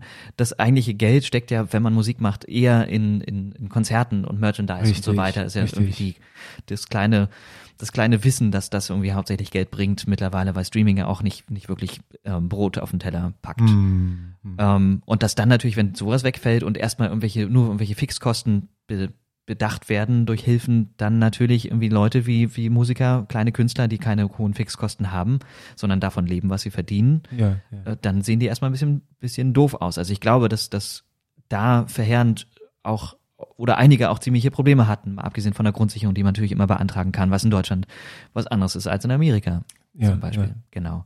Insofern schon. Und musikalisch, glaube ich, ähm, das hängt natürlich auch mit dem sozialen, emotionalen zusammen. Ähm, hat es auch durchaus einen Einfluss gehabt. Also ich hatte auch tatsächlich Phasen und manchmal habe ich das Gefühl, ist es immer noch so, in denen ich mich schwer nicht aufraffen konnte, aber in, in der, in denen so diese Situation, diese gesellschaftliche Situation sich auch darauf gedrückt hat. Und ganz schlicht ist es so, dass ich oftmals draußen war, also ich vielleicht einmal pro Woche, ich bin jetzt nicht ständig unterwegs und auch mit mhm. Familie natürlich nicht jemand, der jeden Abend Party macht oder so, aber mitunter schon, also irgendwie auch mal weggehen geht, weggeht, tanzen ähm, ja, und da auch Inspiration findet und auch auch ja, zu, ja. zu zu Abenden geht, an dem sich äh, Fellow Musicians, also irgendwie gleichgesinnte Musiker treffen und sei es eine Open Stage oder irgendwie so ein Netzwerkabend dann auch irgendwie unterhalten und das durchaus auch inspirierend ist, weil man hört, was der andere macht und sieht, klar. was der andere macht und wie er es macht und dass das eben ganz anders macht als du, sind halt manchmal einfach komplett andere Typen. Ich bin zum Beispiel keiner, der jetzt sagt, hier, das bin ich, meine Musik, hör mal, guck mal hier, da, guck mal. Das habe ich mir so ein bisschen quasi angewöhnt, weil es durchaus auch Spaß macht, ein bisschen mehr nach draußen zu gehen, aber gibt halt auch verschiedene Typen und gibt halt Leute, die das können und gerne machen und Leute, die es nicht so gerne machen. Aber man kann sich zumindest auch inspirieren lassen und das ist halt auch ein Prozess. Und diesen Prozess nicht mehr zu haben, diese Inspiration, weil man ja. sehr viel dasselbe macht. Man darf jetzt gerade hat sich ein bisschen gelockert, glaube ich, aber selbst das weiß man gar nicht mehr so ganz genau. Was darf man, was nicht? Ein bisschen ja, wie diese ja. Rechtschreibreform von 2000, äh, nee, 1996, dann 2006. Was ist jetzt eigentlich, wie schreibt man es jetzt eigentlich richtig? Und so ein bisschen ist es bei diesen Lockdown-Regelungen mhm. auch so. Was darf man jetzt, was nicht? Aber im Prinzip haben wir lange Zeit nicht viel mehr machen können, als irgendwie zu Hause sein, dort Dinge tun, rausgehen, Sport machen, sofern du dich äh, motivieren kannst, außerhalb ja, von irgendwelchen ja. Institutionen und regelmäßigen Veranstaltungen von außen irgendwie Sport zu machen. Ähm, du warst ja ziemlich viel zu Hause und gerade für Leute wie dich, die eben keine Familie um sich rum haben, das ist ähm, natürlich auch schwierig wegen Homeschooling, aber auch schön, weil ich halt immer Leute bei mir habe, also meine meine Leute. Und wenn es eine gute Familie ist und meine ist ganz cool, ja, ziemlich ja. cool, ähm, dann dann funktioniert das auch und dann gibt es dir auch einen Puffer, den aber andere einfach nicht haben, weil sie das alleine zu Hause halt. sind. Und ich glaube, das ist eine Sache, das hatte mir damals, äh, damals halt als es so losging, hatte mir das ein Freund gesagt, meinte, weil ich meinte ja. so, ja, die berichten immer darüber, dass die Leute jetzt wahnsinnig werden, aus dem Fenster springen und es nicht aushalten. Das kann doch nicht sein. Das ist, so schlimm kann es doch nicht sein. Mhm. Und der meinte so, du, die jetzt aus dem Fenster springen, das sind ja nicht die, die vorher gechillt durchs Leben gegangen sind, sondern die waren schon ja. vor einem Jahr oder ihr Leben lang schon immer borderline, ich spring gleich aus dem Fenster. Und und das war jetzt der letzte Schub halt, mhm. ja. Und, und denen fehlen dann halt diese Ausgleichsaktivitäten äh, zum Beispiel oder diese Ablenkungen, um halt dann einfach mental fit zu bleiben. Und ich, genau, das ist halt auch so ein Ding. Ja. Ähm, und, und dann, klar, finde ich auch cool, dass du sagst, klar, ich will es auch gar nicht jetzt nur mal negativ darstellen. Das ist natürlich super, wenn du eine Familie hast. Natürlich ist es auch eine tolle Sache. Ja, also ich habe das jetzt auch bei Freunden gesehen, die dann Kinder haben, junge Kinder. Ja, meine Güte, also die, guter Freund von mir, der war jetzt fast ein halbes, dreiviertel Jahr im Homeoffice mhm. und konnte die ganze Zeit mit seiner Tochter äh, verbringen, die er sonst immer nur abends gesehen hat oder am Wochenende, so klassisch halt, ne? Und die ist halt auch noch nicht, ich glaube, die war kurz vorm Kindergarten irgendwie. Ah. Also für den war das eigentlich eine tolle Zeit, ja. Und ähm, ich habe jetzt bewusst seinen Namen nicht gesagt, aber er weiß, wenn ich über ihn rede, hat natürlich auch mir dann so Sachen gesagt, wo ich sagte so, ja, was machst du denn da jetzt im Homeoffice? Habt ihr denn jetzt noch zu tun? Weil das ist ja alles so ein bisschen zurückgefahren. Er meinte so, ja, effektiv, ähm, ja, also so viel arbeite ich gar nicht mehr. so, ich so, ah. wie viele Stunden arbeitest du denn so am Tag? Naja, wenn es hochkommt, eine Stunde. Oh, und dann denkst du dir so, what the fuck? Und dann so, ja, mit, äh, hast du da jetzt irgendwie Einstriche, äh, Abstriche von deinem, von deinem Gehalt? Nee, nee, also das ist ganz kulant, äh, ich werde weiter bezahlt und so. Also ich würde mal sagen, äh, der hatte jetzt auch keine schlechte Zeit. Also äh, er hat irgendwie das weniger gearbeitet und äh, konnte Zeit mit seiner Familie mit verbringen und ähm, ja und konnte auch kreativ sein, weil er halt auch äh, Musik macht. Also äh, das muss man halt auch sagen. Also ich, ich glaube, es ja. war jetzt nicht für alle äh, ein Riesendrama. Äh, also ich glaube, man kann es nicht so verallgemeinern, das würde ich sagen. Mhm. Ähm, aber wie gesagt, ich will auch immer bewusst differenzieren, äh, eben so ein Solo-Selbstständiger äh, und auch Betonung auf selbstständig. Ne? Also ich bin ja jetzt auch jemand, ähm, ich bin seit ich äh, von der Schule raus bin, ähm, bin ich halt selbstständig. Ja, also das sind jetzt auch mittlerweile über 25 Jahre. Ähm, es heißt, das ist ja eine Sache, die man auch lernt, das kannst du hier bestätigen. Du lernst natürlich als Selbstständiger oder als Freiberufler deinen Tag zu strukturieren. Das ist ja auch, ne, mhm. du lernst eine gewisse Disziplin. Du hast eben nicht diesen Druck, du musst um die zu, um, um die Uhrzeit musst du halt im Büro sein oder in der Fabrik oder in ein, wo auch immer du dahin musst, sondern du weißt, du strukturierst die, deine Woche, deine Tage und, und kannst natürlich dann auch damit umgehen, dass du vielleicht dann mal es ist ja immer dieses Jonglieren zwischen, man hat dann wieder mal mehr zu tun und dann hat man aber auch wieder eine Zeit, wo man relativ viel Auszeit hat. Gerade für mich, ich war ja auch lange im Einzelhandel tätig, damals als Promoter, dann war halt klar, Januar, Februar äh, war halt tote Hose und da war dann klar, entweder hat man irgendwie, äh, ist man in Urlaub gefahren äh, oder man hat sich darauf eingestellt, dass man dann nicht so viel macht. Aber immer zu wissen, okay, man muss halt dann auch mal äh, da ja auch diesen Ausgleich dann auch finden. Ähm, also mal ist es halt, was ich sagen will, mal ist es halt mehr, mal ist es auch weniger. Und ich glaube, viele, die eben dann äh, meinetwegen ihr Leben lang in einer Festanstellung waren, die als einfach gewohnt waren, äh, natürlich auch dieses soziale Umfeld natürlich vor allem zu haben, zu wissen, ich gehe da früh hin, klar, ich quäle mich da in die S-Bahn oder in mein Auto, aber ich weiß, ich bin dann wieder um acht oder um neun im Büro Aber das Schöne ist, ich habe wieder meine Kollegen um mich herum, ich habe diese Struktur, ich habe äh, ne, ich habe meinen Ablauf dass die natürlich dann auf einmal, glaube ich, schon ganz schön kämpfen mussten, äh, als es dann hieß, ja, jetzt ist aber alles Homeoffice. Mhm. Und dass du dann eben, ja, dass du dann damit erstmal umgehen musst. Dass du halt dann da nicht verwahrlost dann in deiner Wohnung, ja, und dann gar nicht mehr dich rasierst oder äh, dich nur noch rasierst zum Zoom-Meeting oder oder die Haare machst oder ja und mhm. und, und ansonsten mit Jogginghose rumläufst. Äh, ich glaube, für, für so eine Leute, glaube ich, ne, die, die eher aus so einer äh, festeren Struktur kommen, dann, äh, mhm. das, ich glaube, für die war das dann schon eine Herausforderung, ne? Kann, kann man das so sagen?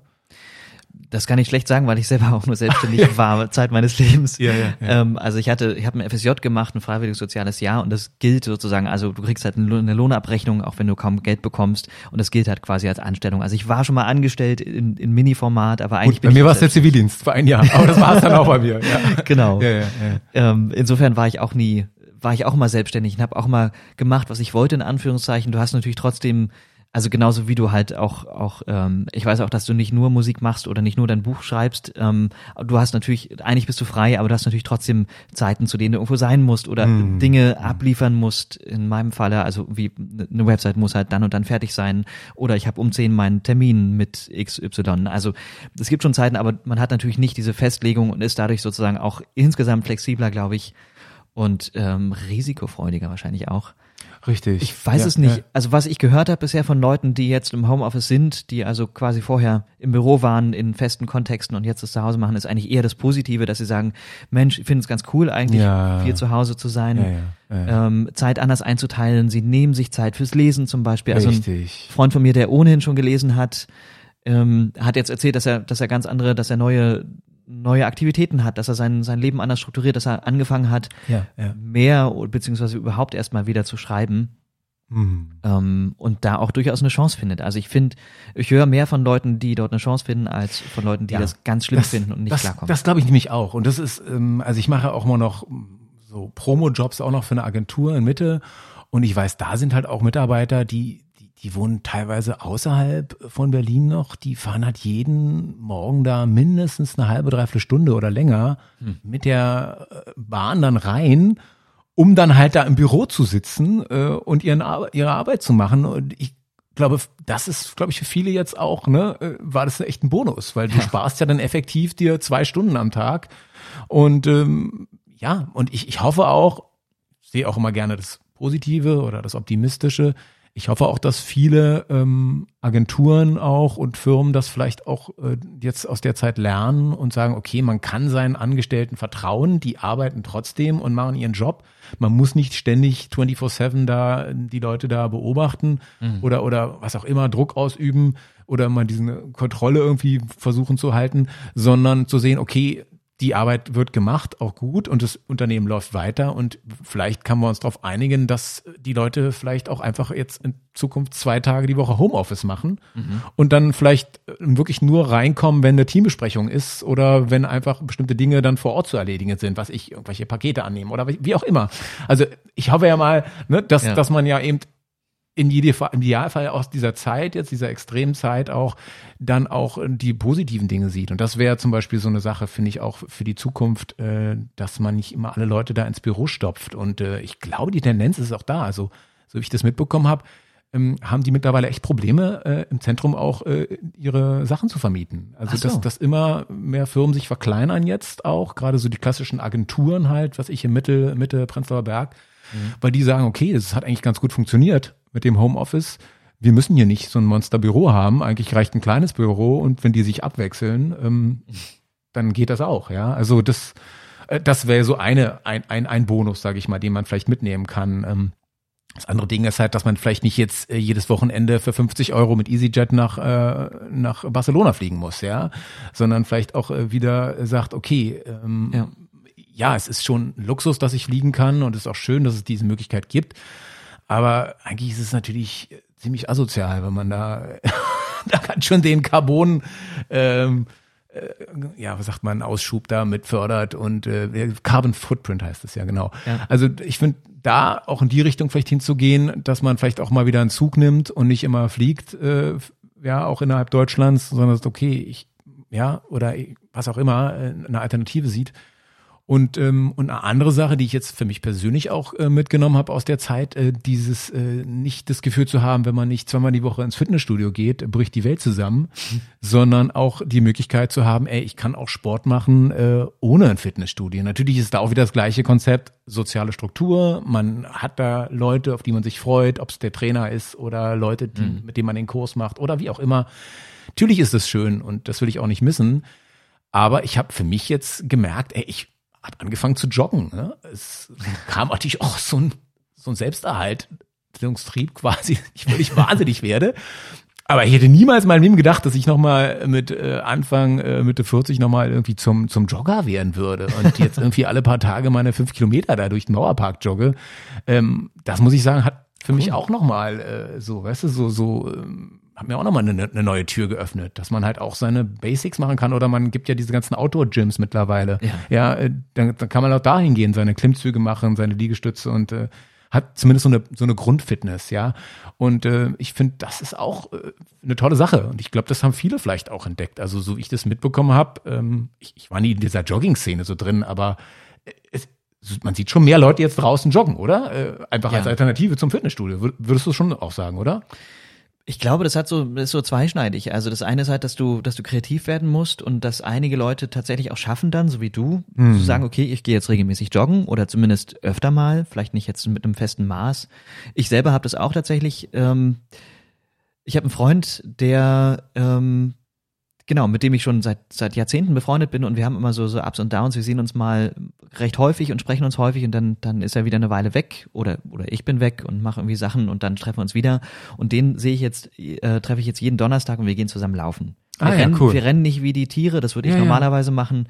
Ach, du bist ja so ein krasser Jogger, stimmt ja nicht. No. Krasser Jogger. Naja, krass. Aber naja, aber du machst diese halt fünf Kilometer in 20 Minuten und ich nee, mache die in, in 60 Minuten. das kann schon sein. Ähm, ich bin da auch kein Held. Ich habe einfach nur Bock drauf. Ja, und, ja, ja. und wenn ich laufe, dann renne ich halt gerne schnell. Und, ja, das ist cool. Ähm, und so. Aber da geht's halt nicht drum, sondern treffe mich halt mit ihm und mach dann ganz fest, und das, das hilft mir aber auch tatsächlich. Oder das, das macht es halt auch spannender oder, oder interessanter für mich, ähm, diese Struktur zu haben. Und die hätte ich halt alleine nicht. Also ich würde halt mhm. alleine, mhm. ich würde jetzt wahrscheinlich auch wieder joggen gehen, weil es langsam wärmer wird und mir nicht der Hals wegfriert. Ja. Ähm, Ach, im Winter bist du sonst nicht so der, der Jogger? Nee, ich habe mich halt irgendwie zu oft genug äh, erkältet, um das irgendwie sein zu lassen. Mittlerweile weiß ich aber, dass es auch so geht, wenn ich halt nicht wie ein Begaster renne. Ja, dann geht's ja, schon. Ähm, aber mal unabhängig davon äh, fällt mir halt, fällt mir halt auch schwer, wenn ich nicht irgendwie eine, eine, einen festen Rhythmus habe und am besten noch irgendwie eine soziale Anbindung, wie jetzt diesen Donnerstag mit, mhm. mit dem Freund, mit besagtem dann wirklich regelmäßig Sport zu machen und das nicht irgendwie dann irgendwie unter, ach nee, jetzt keine Zeit, jetzt muss ich X und Y noch machen, dann lass es jetzt sein. Ähm, das, das nicht irgendwie so abzuhaken und, und so. Und ja. ich habe es von vielen gehört und, und äh, auch von Musikern, auch vom Sänger von Erasure zum Beispiel, der irgendwann meinte, ja, es ist halt irgendwie auch schwierig, sich dann zu motivieren, irgendwie jeden Tag duschen zu gehen. Er macht das halt irgendwie jeden zweiten Tag und äh, ist halt unrasiert. Genau das, was du vorhin gesagt hast. Ist halt, geht ihm auch so. Krass. Äh, Aber sich zu überwinden, um unter die Dusche zu gehen, finde ich schon eine happy Nummer. Ich glaube, ich weiß nicht, ob es immer noch. Ich habe so, so hohe Ansprüche beim ja. Leben, aber das ist so dieses so, äh, ja. Also, na wozu? Ja. Irgendwie, du hast halt, du, du machst halt keinen Sport, du gehst nicht groß raus. Ja, ja, na klar. Also so, ich glaube, das ist so die Denke dahinter, dann, dann irgendwie, du, du hast halt nicht viel, was irgendwie dich, dich anstrengt, wozu dann irgendwie jeden Tag duschen und die, ich glaube, die Motivation war nicht so hoch bei ihm. Mm, also er hat es halt öffentlich gesagt. Ich plaudere jetzt nicht, ich kenne ihn nicht persönlich. Ähm, und ich glaube auch, dass sich sowas auch wieder, wieder regelt. Also, dass dann irgendwann auch klar wird, okay, das morgendliche Duschen oder abends oder wann auch immer man das tut, ist auch irgendwie eine Art von, von kleinem Ritual, was man braucht, das, um den Tag zu starten. Das, das ist es. Also, das ist ja dieses Aufeinanderschichten genau. von, von, von Dingen. Also, ich Gott, ich, pff, mir rennst da bei mir offene Türen ein. Also ich bin ja, habe ja immer diesen Kampf in mir zwischen total rumchillen und dann aber wieder Struktur haben und sehr diszipliniert arbeiten. Ja. Aber ich habe da immer, das ist ein ständiger Kampf. Und ich merke, das ist halt dieses, wenn ich mich früh, früh aufstehe ähm, und ich schaffe es gleich ins Bad, äh, da irgendwie, keine Ahnung, mich zu rasieren, wie auch immer, zu duschen und, und dann oder vielleicht sogar erstmal zu joggen mhm. und dann in, ins Bad, das, das ist, das, das ist genial, weil dann hat man gleich was erledigt, so sage ich jetzt mal. Also ich bin für den Tag komplett besser drauf und motivierter. Und bei mir war es dann teilweise so, in diesen extremen Lockdown-Zeiten, wo wirklich nichts ging, da habe ich mir fest vorgenommen, wenn du es heute schaffst, deine fünf Kilometer zu joggen und dich zu rasieren und zu duschen und vielleicht irgendwie noch einzukaufen und deine Wohnung noch mal irgendwie halbwegs äh, zu strukturieren und ich, ja oder zu putzen, was auch immer, mhm. dann ist es schon mal kein verlorener Tag mehr. Weißt? Also das mhm. war dieses und wenn man das relativ früh schafft, das kennst du ja auch dieses, ne, das, das von der Psychologie her, wenn du dich äh, relativ früh äh, äh, überwindest äh, und dann mhm. äh, was schaffst, dass du dann auch motivierter bist, dann weiterzugehen. Ne? Man schichtet quasi dann so die Dinge so übereinander ja. und, und, und das ist äh, einfach nur, wenn du zum Beispiel jetzt Beispiel, du hast einen Tag, wo du nicht viel machst, und, ähm, und hängst den ganzen Tag rum und machst dann erst um 18, 19 Uhr die Dinge, die du sonst vielleicht schon vormittags machen könntest. Ja. Fühlst du dich im Nachhinein nach dem Tag schlechter als bei dem Tag, wo du alles am Morgen gemacht hast und dann vielleicht den Rest des Tages nichts gemacht hast. Ich hoffe, das hast du jetzt, also ist kompliziert, aber. äh, weißt, was meinst du? genau. Nee, also dieses, weißt du, dieses, ja. äh, und das, das finde ich, das Konzept habe ich jetzt auch noch mal so mehr verinnerlicht und, und ja, einfach diese Disziplin zu haben und, ähm, ja, und eben nicht halt. Äh, klar kann ich früh aufstehen, zum Kühlschrank mein Schokoladeneis rausholen und dann erstmal irgendwie zwei Stunden lang YouTube-Videos gucken, ja. Ähm, äh, aber ist es so gesund und ist es so toll für den Tag? Nee, eigentlich nicht. Äh, man verballert seine ganze äh, äh, Morgenenergie dann für sowas Passives. Und also das muss ich sagen, das ist auch eine Sache, die ich dann nochmal gelernt habe. Aber vielleicht bist du da auch strukturierter und, und, und auch noch disziplinierter, gerade mit Familie und allem. Ne? Also ähm, ich lebe da ja schon noch mal so ein bisschen das Chiller-Junggesellenleben, wenn man das mal so sagen darf. Ähm, ja. Äh, kann ich, glaube ich, ganz kurz beantworten. Es ist ganz unterschiedlich. Also klar, Kinder erfordern irgendwie eine Art von Struktur. Gerade wenn sie Homeschooling haben, dann gibt es irgendwie auch feste, mittlerweile zumindest feste Zeiten, zu denen Dinge passieren. Also irgendwie Unterricht ist und wann Aufgaben erledigt werden und so weiter.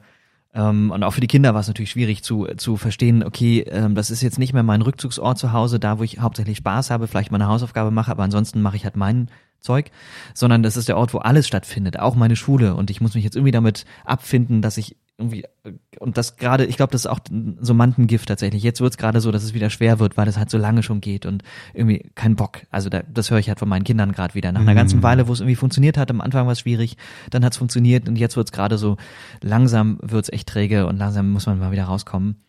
Ähm, die brauchen auf jeden Fall Struktur. Ähm, ich persönlich bin tatsächlich, das fand ich ganz witzig gerade, dass du nochmal von morgens gesprochen hast und dass man früh anfängt und Sachen tut. Und ich bin jemand, der am liebsten ähm, naja, so gegen neun, halb zehn aufsteht mm. und dann seinen Tag beginnt und auch durchaus Sachen tut und das nicht erst am Nachmittag, während man irgendwie vormittags gegammelt hat und irgendwie noch gezockt ja, hat oder so ja, und irgendwie noch, noch Netflix geguckt hat. Was durchaus Spaß macht. Vormittags äh, Netflix gucken? Nee, nein, nein, das nicht, das nicht. das habe ich noch nicht geschafft. Das ist eine krasse Nummer, aber. Nee, nein, generell Netflix Nummer. irgendwie ist schon, ist schon. Ja, aber nur zwei Filme, jetzt cool mal locker, ja? Nur zwei. Nein, äh, ich bin eher ein Typ, der tatsächlich, gerade was Musik betrifft, ähm, durchaus auch abends arbeitet, aber auch schätzt. Äh, ich glaube auch ein bisschen daraus geboren, dass ich natürlich hauptsächlich eben tagsüber die andere Sache mache, die andere Sache. Also Webdesign und Grafikdesign und dann eben abends oftmals erst Zeit hatte, aber ich bin generell auch eher ein Nachtmensch. Also ich schlafe eher ein bisschen du länger. Du bist, okay, ich habe auch einen Freund genau. von mir, der ist, für den ist halt drei Uhr, ist halt die Standardzeit, also drei Uhr äh, früh dann quasi ins Bett zu gehen. Ne? Ach so, ja. und, und der schläft dann halt bis elf bis zwölf und äh, das oh, ist, da, klar ist man dann ein anderer Typ. Ähm, ich, ich bin halt jemand, ja. ich kann auch bis 0 Uhr aufbleiben, aber ich merke, wenn ich über 1 Uhr komme, dann ist es schon nicht mehr so, so optimal. Dann, äh, ja. Äh, klar, da ist man auch dich unterschiedlich aufgestellt und ähm, du wirst aber lachen. Ich habe sogar manchmal noch das Konzept, das ist auch, jetzt mal hier ein bisschen propagieren, ähm, also ich bin ja immer noch ein großer Verfechter des Mittagsschlafs, ja, weil ich mir sage, okay, wenn man jetzt davon ausgeht, dass der Mensch im Schnitt seine sechs bis acht Stunden schläft, mhm. äh, oder davon ausgeht, die meisten schlafen vielleicht wirklich seine ihre acht Stunden, ja, dann finde ich es fast cleverer zu sagen, man teilt die auf. Was heißt, wenn ich äh, manchmal um ein Uhr ins Bett gehe, stehe ich trotzdem um sieben auf. Mhm. Aber das sind dann die Tage, wo ich mich dann nachmittags halt nochmal ein bis zwei Stunden hinlege. Und so splitte ich dann diese acht Stunden quasi auf einmal sechs und einmal zwei Stunden. Und das ist für mich, also ich finde das super, weil durch diesen Mittagsschlaf kriegt man nochmal so viel, ne, so viel Energie und Power. Und ähm, das ist wie ein, wie ein neuer Morgen. Krass. Also ich merke das auch, äh, gerade wenn man kreativ ist. Ja. Äh, also weiß nicht, wie es bei dir ist, aber wenn ich früh aufstehe und nehme die Gitarre in die Hand, das sind immer die Momente, wo ich die besten Ideen habe. Diese ersten ein, zwei oh. Stunden, wo alles, der Geist ist noch klar, man ist, denkt noch nicht über irgendeinen Krempel nach. Ähm, und, und das ist die so, das ist so die entspannteste Zeit. Und wenn ich das dann zweimal habe am Tag, weil ich quasi nach dem Mittagsschlaf auch nochmal aufstehen kann und, äh, und auch nochmal wie ein neuer Morgen äh, das dann ist, dann äh, finde ich das auch super. Also zum, zum Kreativsein kann ich das wirklich jetzt nur mal äh, so hier in die Runde werfen, ähm, wer auch immer das da mal ausprobieren möchte. Also weiß nicht, wie hast du da so bestimmte Rituale, ähm, wie du arbeitest kreativ? Oder sagst du, ach Gott, ich schreibe mal abends, ich schreibe mal nachmittags oder wie es halt dann gerade so ist zeitlich? Oder hast du so bestimmte äh, Zeiten am Tag, wo du sagst, nee, da läuft es eigentlich besser als das kann ich so nicht sagen. Also ich bin natürlich limitiert. Ich schreibe meistens meine Songs noch am, am Instrument, am Klavier. Ja. Da bin ich natürlich limitiert. Ich kann jetzt nicht um 12 Uhr nachts anfangen, Klavier zu spielen und Ja, ja, meine ja. Nachbarn nerven. Ich kann relativ laut sein, also Zimmerlautstärke oder gleich drüber ähm, und das hört keiner oder das stört keinen. Das geht auch nachts noch. Da bin ich irgendwie ganz gut gesegnet mit, mit entspannten Nachbarn und einer guten, äh, einer guten festen Wand oder Decke zwischen uns. Ja. Aber ähm, insofern kann ich natürlich nicht jederzeit irgendwie schreiben, in gewissem Maße natürlich schon, weil es irgendwie elektronisch verstärkte Instrumente gibt, die man auch leise machen kann und so weiter. Aber was ich sagen will, ist, ähm, eigentlich bin ich, habe ich halt nicht unendlich Zeit, kann ich nicht immer schreiben, wann ich will. Andererseits bin ich auch jemand, der, also ich kann, glaube ich, vormittags kann ich nicht so viel anfangen mit mir selbst. Ist nicht, ich bin jetzt nicht irgendwie weder verkatert noch noch irgendwie ein Morgenmuffel. Aber glaube ich, es geht so eher ab nachmittags los Okay, mir. du bist dann schon Ich- nicht so der Morgenmensch. mein, mein verstehe, Rhythmus ist, glaube ich, also insofern Ja, habe ich ja. schon zwar keine Routinen, aber schon irgendwie so eine, so eine, so eine Zeit, in der ich besser arbeiten kann. Es geht eigentlich nachmittags los, beziehungsweise am späten Vormittag. Mhm. Ähm, Gerade wenn ich Zeit habe am Wochenende und so weiter, dann und meine Stimme ist tatsächlich morgens noch nicht da. Also ich kann einfach nicht Klar. von 0 auf 100, zumindest ist meine Stimme nicht so trainiert, dass ich das könnte in, in so kurzer Zeit. Kenne aber auch noch Zeiten, in denen ich im Chor gesungen habe, als ich auf dem Musikgymnasium war zum Beispiel, in denen natürlich auch Vormittagsproben waren und das Mhm. irgendwie funktioniert hat und ging wahrscheinlich auch eine Sache der Gewöhnung. Nee, ich habe keine festen Zeiten. Ich schreibe manchmal auch Songs auf einem Spielplatz. Ein Song ist tatsächlich irgendwie im Winter, als meine Kids auf dem Spielplatz, ich mit meinen Kids auf dem Spielplatz war und die dort gespielt haben, ist im, im Winter entstanden. Ich hatte mein kleines Songbüchlein mit und habe dann irgendwie, da kamen einfach die Worte und, und die Melodien und habe das einfach aufgeschrieben. ah, cool. Insofern, und oftmals sind es irgendwie so Fetzen.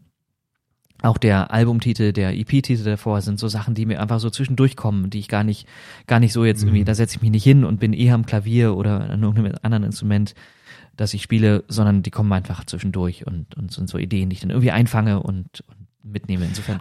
Aber wenig- das finde ich cool. Dass Routine. Das, ja, ich, das finde ich aber cool, dass du das gerade erwähnst, weil das wäre jetzt meine nächste Frage. Ähm, eben dieses Jonglieren mit Familie. Ähm, Ja. Weil ähm, ich habe ja immer noch diese Vorstellung, ich bin ja ein sehr freiheitsliebender Mensch, muss man schon sagen.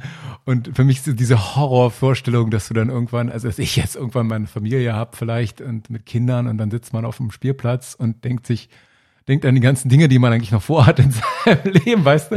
Aber das finde ich halt so wie das durch, dass du dann sagst, nee, nee, also ich sitze dann da und ich schreibe halt auch einen Song. Also äh, man muss es vielleicht nicht so absolut sehen, Ja. aber das ist bei mir immer noch so diese große Panik, so dieses so, nein, was ist passiert? Jetzt sitze ich hier und, und buddle Brief, äh, im Briefkasten nicht, aber im, im, im Buddelkasten in Prenzlauer Berg und eigentlich wollte ich doch Ja. jetzt noch durch durch die Welt touren und in Los Angeles noch ein paar coole Gigs spielen und äh, die ganzen Groupies noch treffen. Ähm, aber Ja. äh, das ist deshalb, äh, das wäre jetzt nämlich eigentlich auch eine Frage, die mich sehr interessiert. Äh, es gibt ja, ist sicherlich ein Klischee, aber das hat sich so ein bisschen äh, bewahrheitet, äh, zumindest in meiner Erfahrung, dass gerade Musiker oder auch Künstler, dass die schon eine Tendenz haben, oft ähm, ja, jetzt nicht mit einer Großfamilie durchs Leben zu gehen, sondern dass, wenn das Familienprogramm kommt, das meist etwas später kommt im Leben, Ja. beziehungsweise gibt auch die, die dann einfach sich nie in irgendeiner Form äh, dann da binden an eine Familie oder auch sogar beziehungsmäßig äh, auch jetzt nicht äh, da in, in so großfesten Beziehungen äh, sind, weil die halt wirklich dann vielleicht, keine Ahnung, ja, dann auch einen Ansatz, aber dass dann einfach, wenn es unterbewusst ist, eine Priorität gesetzt wird, nee, ich will Ja. erstmal meine Kunst machen, ich will das verwirklichen, das sind meine Projekte und äh, und das finde ich halt interessant, weil du hast ja nicht nur Kinder, sondern du hast ja auch Kinder, die schon, glaube ich, ein bisschen älter sind. Ne? Und Ja. du, du, bist ja dann schon länger jetzt Familienvater. Mhm. Und da wäre jetzt eben die Frage, ähm, wie war bei dir die Entscheidung? Ähm, war das eine völlig natürliche Entscheidung oder hast, war das eine Sache, die du lange rausgeschoben hast oder auch nicht? Wie kam diese Entscheidung zu sagen, nee, ich werde, äh, ich werde eine Familie gründen, aber ich will trotzdem nicht meine Träume deshalb aufgeben und will trotzdem mich weiter auch entwickeln und verwirklichen als, als Künstler. Und äh, das würde mich erstmal interessieren. War das überhaupt ein Teil in deinem Leben, wo du da auch das entscheiden musstest oder kam das alles ganz natürlich und du hast es einfach dann, nee, das ist es jetzt und das, das mache ich jetzt so? Also die Kinder kamen relativ natürlich, die sind so geboren worden. Falls du das meintest. nee, die Entscheidung. Nee, nee, klar. Ja. Die Entscheidung zu den Kindern? Äh, nee, grundsätzlich die Entscheidung halt, Familie zu gründen. Ach so, okay. Ähm, das stand im Raum und ist dann tatsächlich, hat sich das so ergeben, könnte man sagen. Und ähm, ja. wir haben es dankend angenommen. Und das hatte tatsächlich aber auch zur Folge, ja, wie man es nimmt. Ähm, also was jetzt meine Musik betrifft, wenn ich es jetzt mal ganz eng darauf beziehe, ich habe halt, wie gesagt, 2000 ungefähr angefangen, meine ersten Songs zu schreiben und so am Computer aufzunehmen, schön mit gecrackter Software, ja, ja. die man damals noch mühselig übers Modem runtergeladen hat ähm, und natürlich nichts dafür bezahlt hat. Das ist ja der Sinn dahinter.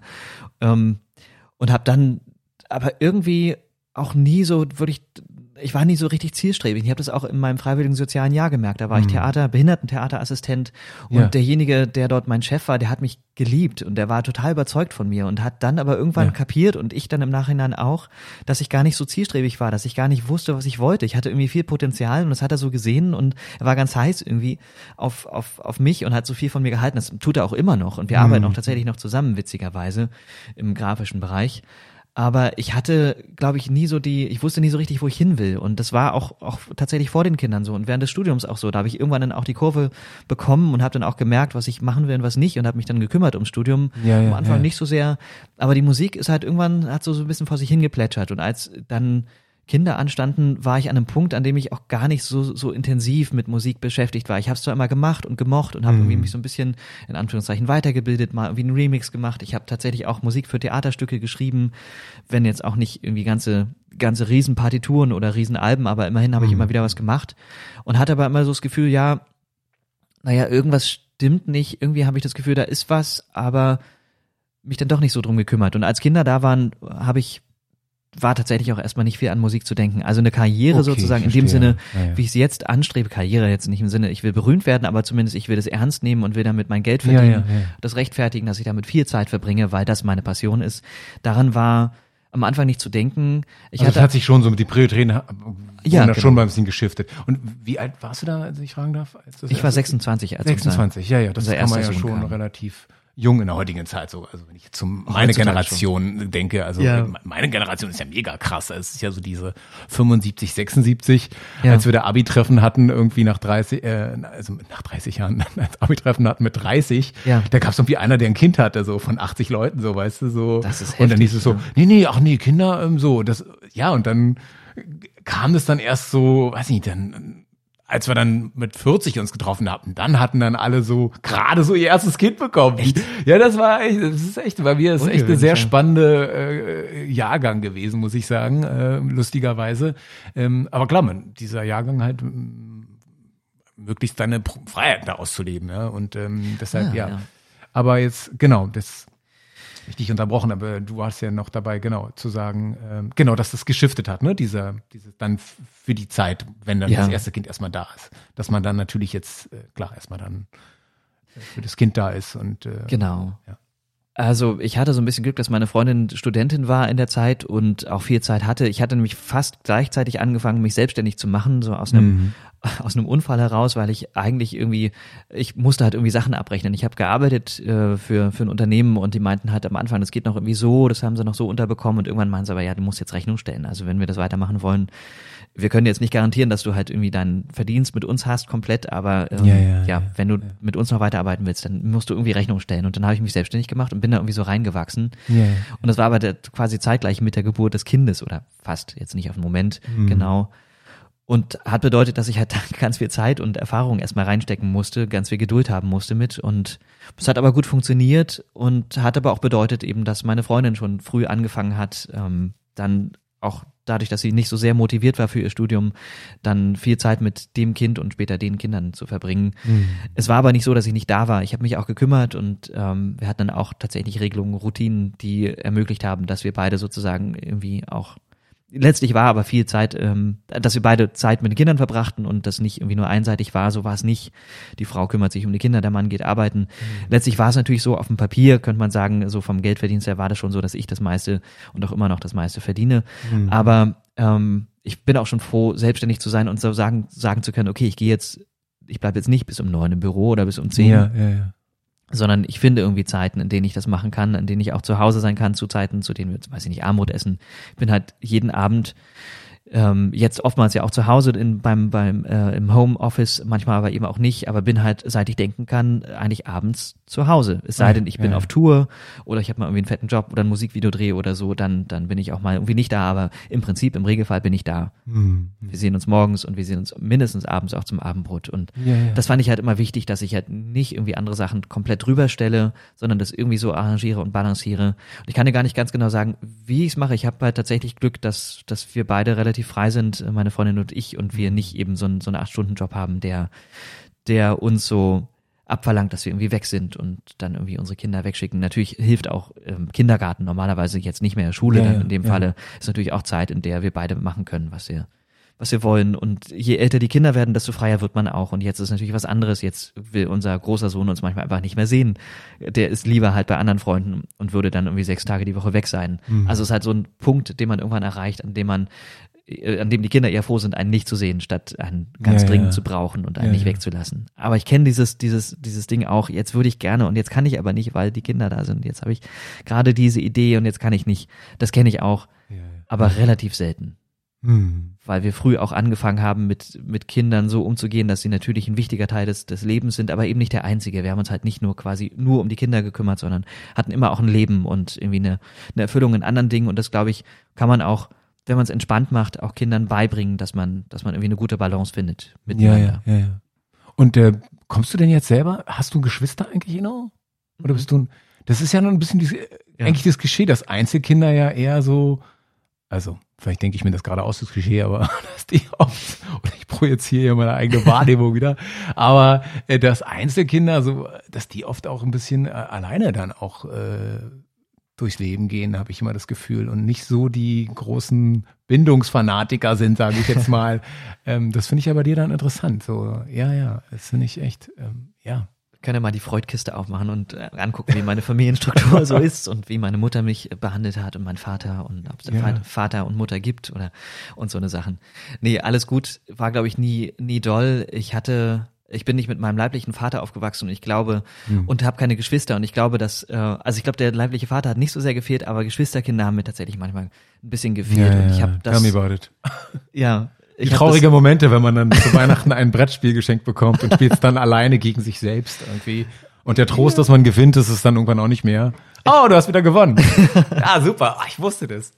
Ja, äh, nee, aber, aber, ich habe mich viel alleine beschäftigt. Das, das war, glaube ich, ein Vorteil. Das ist ein Vorteil. Ne? Das alleine finde ich nämlich auch. Seins ja, als ja, Kind, ja. dass du, dass du wenn du, wenn du gut drauf bist, zumindest lernst, dich selber zu beschäftigen. Und meine Mutter war halt auch nicht diejenige, die gesagt hat, oh geil, ich will jetzt den ganzen Tag mit meinem Kind spielen.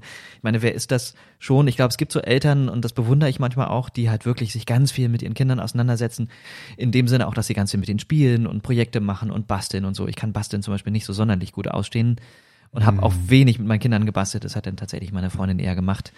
Ähm, aber, aber das ist lustig, weil das habe ich, ja. äh, höre ich dann manchmal von, von Freunden, die dann eben äh, groß geworden sind, irgendwie, äh, glaube ich, mit, mit Geschwistern auch, die dann ja. auch jetzt gesagt haben, Lockdown, ja, da hast du die Kinder da und da musst du die ganze Zeit mit die beschäftigen, das geht doch gar nicht. Und so, ich so, wieso denn? Schickst du jetzt ins Kinderzimmer, legst denen da Spielzeugkinder, dann machen die ihr Ding da. So, nein, das geht doch nicht, du musst sie doch die ganze Zeit beschäftigen. So, also bei mir hat's funktioniert. Also meine Eltern mussten mich nicht bespaßen. Das war eher so, dass die dann irgendwann eher ein Störfaktor waren in meinem Kinderzimmer. Aber ich dachte, ey, so. jetzt lass mich mal hier zu Ende bauen, meine Burg oder mein Playmobil äh, Eisenbahn oder was auch immer das da war oder Lego, was ja damals. Also Gut, aber vielleicht ist es auch von Kind zu Kind unterschiedlich. Aber, ähm, ja. aber ich, das ist auf jeden Fall eine Sache, klar, die man dann schon, schon lernt, ne? sich selbst zu beschäftigen. Ja, ja. Das, genau. Dass man nicht immer nur auf das auf das Gegenüber dann aus, aus fixiert ist irgendwie, um, um sich irgendwie dann da erfüllt und glücklich zu fühlen, glaube ich, oder? Das, das ist vielleicht auch ein Bonus als Einzelkind mal, um jetzt mal hier auch mal was Gutes zu sagen über Einzelkinder. Ja, ich glaube, es hängt wirklich ein bisschen davon ab, wie du auch, auch aufwächst und wie du so veranlagt bist. Also unsere beiden Söhne sind zum Beispiel auch verschieden. Der Große ist jemand, der sich schwer selber beschäftigen kann. Der braucht mal irgendwas, was ihn was ihn erfüllt, der, der irgendwie, irgendwie Input von außen und wenn er den nicht hat, also er würde zum Beispiel selten, jetzt als Beispiel, nur Lego alleine spielen, hat er irgendwie keinen Spaß dran. Und wenn mhm. er halt mhm. irgendwie seinen Bruder keinen Bock hat, der generell nicht so, nicht so sonderlich gern Lego spielt, wie gesagt, nur als Beispiel, dann, dann muss halt irgendwie Mama her oder es wird halt kein Lego gespielt. Mhm. Während halt der Kleine schon früh angefangen hat, fast als Baby schon, sich selber zu beschäftigen und sehr genügsam mit sich selber zu sein. Also es ist, glaube ich, eine Typsache und so ist es, glaube ich, auch bei Einzelkindern, auch wie wie das vorgelebt wird, ob jetzt die Eltern sich die ganze Zeit drum kümmern, ah, ich habe mein eines Kind und das ist jetzt mein Ein und Alles und ich muss jetzt ja, überall gucken und aufpassen. Stimmt. Oder ob das irgendwie, ob auch die Eltern noch ein Leben haben und das, das zeigen. Das ist es. Ich glaube, das geht auch von den Eltern aus. Ja. Also ich schön, wie ich hier diese, diese Einsicht habe. Ich der ja keine Kinder hat, aber man spricht ja, spricht ja so ein bisschen von diesen Helikoptereltern, ne, die dann ja. halt so immer über diesem Kind hovern und dann immer alles, äh, wo ich sage, ich glaube, dann ist es einfach mal ein Weg, da denen Freiheit zu geben und äh, dann einfach, ja. wenn sie was wollen und sich dann, dann werden die schon mal sagen, ne? Also das war immer ein bisschen Ansatz meiner Mutter immer, die war da immer sehr entspannt, muss ich sagen.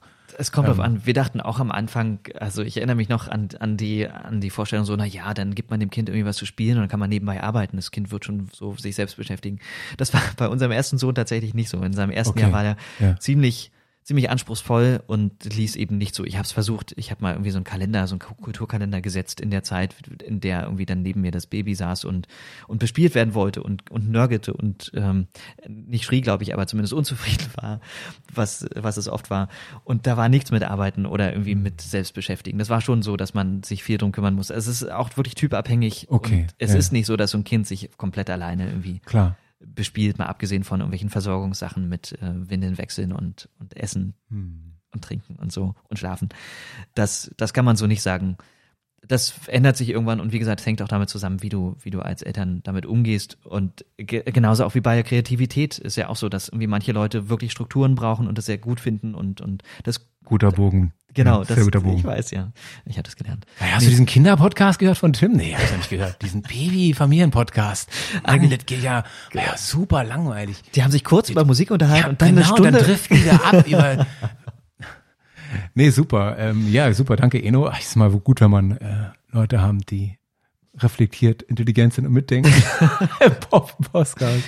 Ja. Aber es ist ja auch, ja, genau, genau, auch wie du mit Kreativität umgehst. Manche Leute können halt wirklich, die setzen sich hin und schreiben einen Hit nach dem anderen oder einen Song nach dem anderen. Das muss ja kein Hit sein. Ja. Und, ähm, also das, das sehe ich halt auch, dass Leute irgendwie da kein Problem haben und wirklich jede Woche mit einem neuen Song kommen. Und ich bin eher jemand, der einmal im Monat oder einmal im Vierteljahr einen schreibt und dann aber irgendwie so viel Zeit damit verbringt, dass er das Gefühl hat, der ist, der ist rund und fertig. Mhm. Ähm, und manche brauchen Struktur und kommen jetzt mit Corona gar nicht klar, weil jetzt irgendwie diese ganzen Sachen, das irgendwie so eine komplett neue Situation ist. Andere, andere finden es total toll oder merken gar nicht wirklich, wie du selber sagtest auch, dass da sich viel verändert hat, weil die halt eh sich stundenlang irgendwo einsperren. Also das, das ist für die ist es, ja, was, hat sich was verändert? Ja, ist gar nicht gemerkt. Ich gehe eh nur einmal in der Woche einkaufen, ansonsten bin ich in meinem Studio, Schrägstrich Wohnzimmer. Ja. Ja. Also da, das hängt echt ab davon, wie du dich verhältst, ähm, gelernt hast, sozusagen oder selber kreativ bist. Und da gibt's halt auch diese introvertierten Leute, die halt eh im, Studio sind und dann gibt's Leute auch, die, die so Mischformen sind äh, oder die immer raus müssen und irgendwie diesen, diesen Kundenkontakt oder beziehungsweise einen Publikumskontakt brauchen. Ja, ja. Ähm, oder also das so ist für mich ganz wichtig immer. Also ich, ja. Äh, bisschen pragmatischer Ansatz, aber ich gehe eigentlich wirklich hauptsächlich zu Konzerten, um halt irgendwie was mitzunehmen. Immer zu gucken, okay, äh, wie ist das Set von denen jetzt aufgebaut, ja? Was ist ihr Opener oder ey, was haben die für coole Gitarreneffekte, ja? Ich mag ja auch mal diese Minigigs immer noch so, finde ich mhm. auch so geil. Und das ist jetzt auch mal, mal wieder ein bisschen zurück zur Musik zu kommen, ist ja auch das, was ich ja auch teilweise liebe, dass du ja, also ich habe ja meine Lieblingsbands der letzten Jahre sind ja alles so Los Angeles-based Bands, ja, ob es nun Jerry Glazer ist oder mhm. ähm, Silver Sun Pickups und die, die spielen halt schon ziemlich fette Konzerthallen, ja, oder größere Clubs, würde ich mal sagen, in, in Amerika mhm. durchgehend. Aber die kommen dann hierher und, äh, und hier kennt ihr halt keiner, weil die halt dann einfach nicht so gepusht werden, auch oft Indie-Label-Bands. Und dann ist es echt so ein Highlight, weil du siehst dann so deine Lieblingsband dann im Lido oder sowas oder im Musik und Frieden äh, mit irgendwie 50 weiteren. Und das finde ich halt auch mal faszinierend. Und dann kannst du halt ja. auch nach vorne gehen und dann kannst du dir nochmal das Pedalboard angucken, ja, von der, von der, von der äh, Gitarristin oder vom, vom Sänger. Und das finde ich halt auch, äh, das finde ich echt ein Bonus. Also ja, dass dann eben die Bands nicht so super populär sind hier. Mhm. Ähm, und man hat dann halt diesen, ja, diese, diese Nähe und ähm, ja, ich weiß noch, äh, als ich vor fünf Jahren war das, glaube ich, habe ich eine Band gesehen, Spoon, die gibt's auch schon ewig. Keine Ahnung, wie viele unzählige Studioalben die draußen haben. Und die haben dann gespielt äh, im Binu. Ah ja. Ähm, das ist ja Schlesisches Tor, ehemals Kato, glaube ich. Und, ähm, und ich weiß noch, da war ich da, da waren auch irgendwie 30 Leute oder 40 oh. Leute da. Und du wirst lachen, die Hälfte waren irgendwie amerikanische Touristen oder japanische Touristen oder Amerikaner, die gerade in Berlin sind, irgendwie beruflich.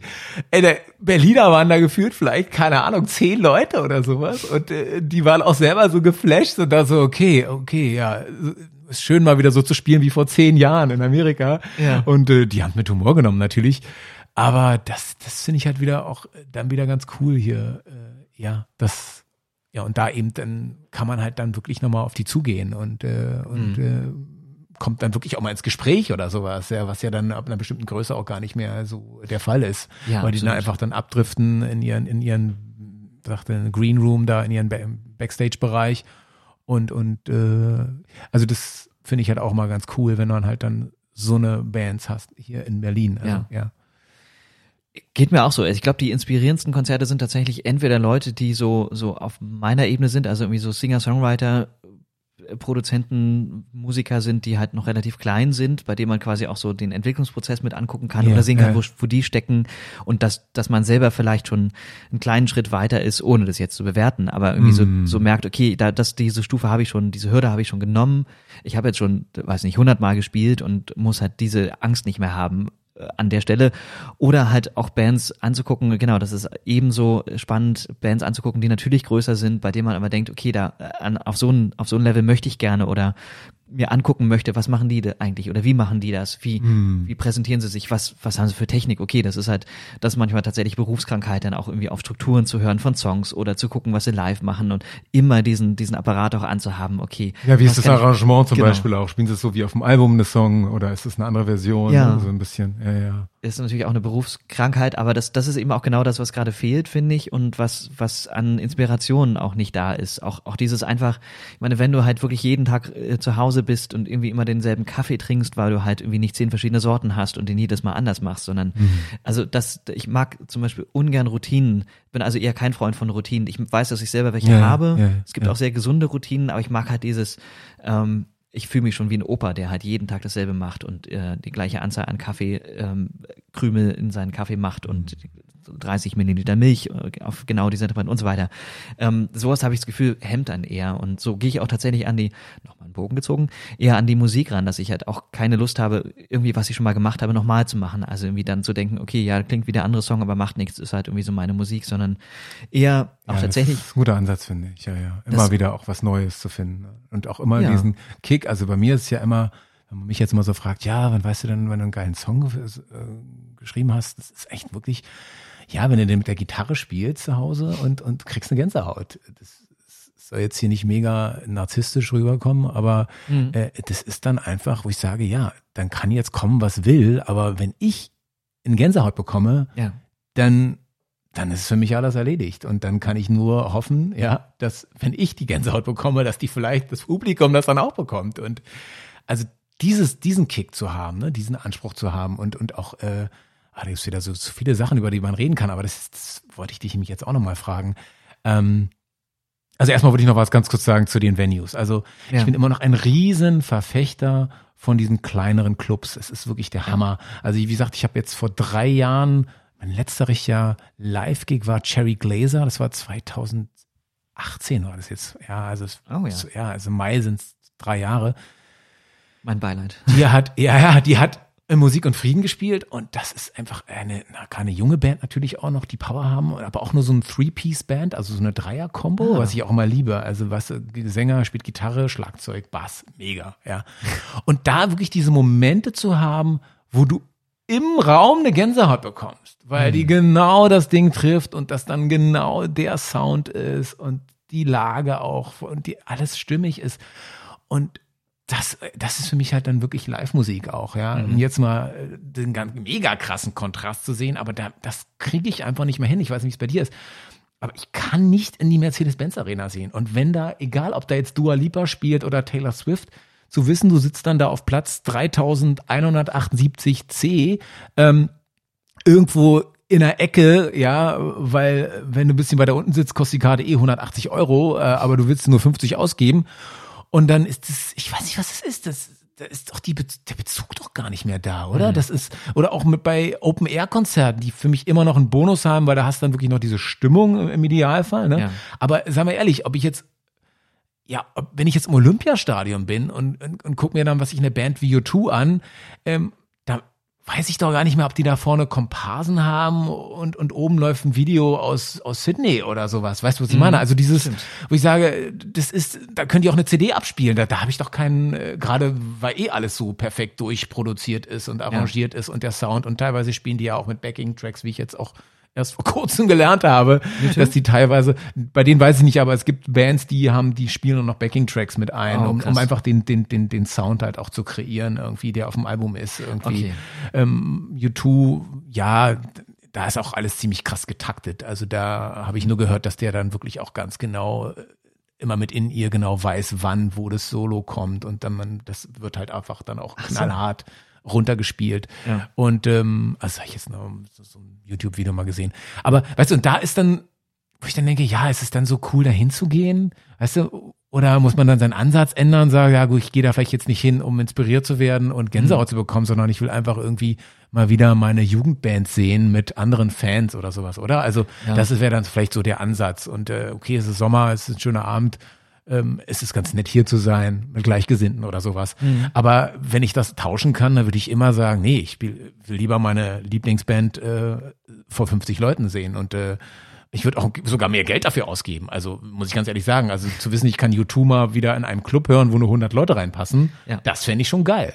So, weißt du, also so eine Sachen halt. Das machen ja Bands manchmal. Also es gibt ja so Bands, die dann irgendwie, also ich glaube, die Ärzte haben so eine komische Mini-Club-Tour gemacht vor einem Jahr. Das habe ich auch gehört, ja, ja, ja. Die sind dann irgendwie in, in Prag gewesen und irgendwelchen kleinen Kaschem. Und die haben das tatsächlich gemacht. Die das Tickets ist, waren natürlich sofort weg. Das ist super, ja. Die haben auch in England gespielt, weiß ich. Ach so. In Camden Town, ja, ja, ja. Ah, ja. Da wollte ich sogar noch hin, hatte ich noch überlegt. Ah, nicht schlecht. Das dachte ich so geil, in so einem Mini-Rock-Club.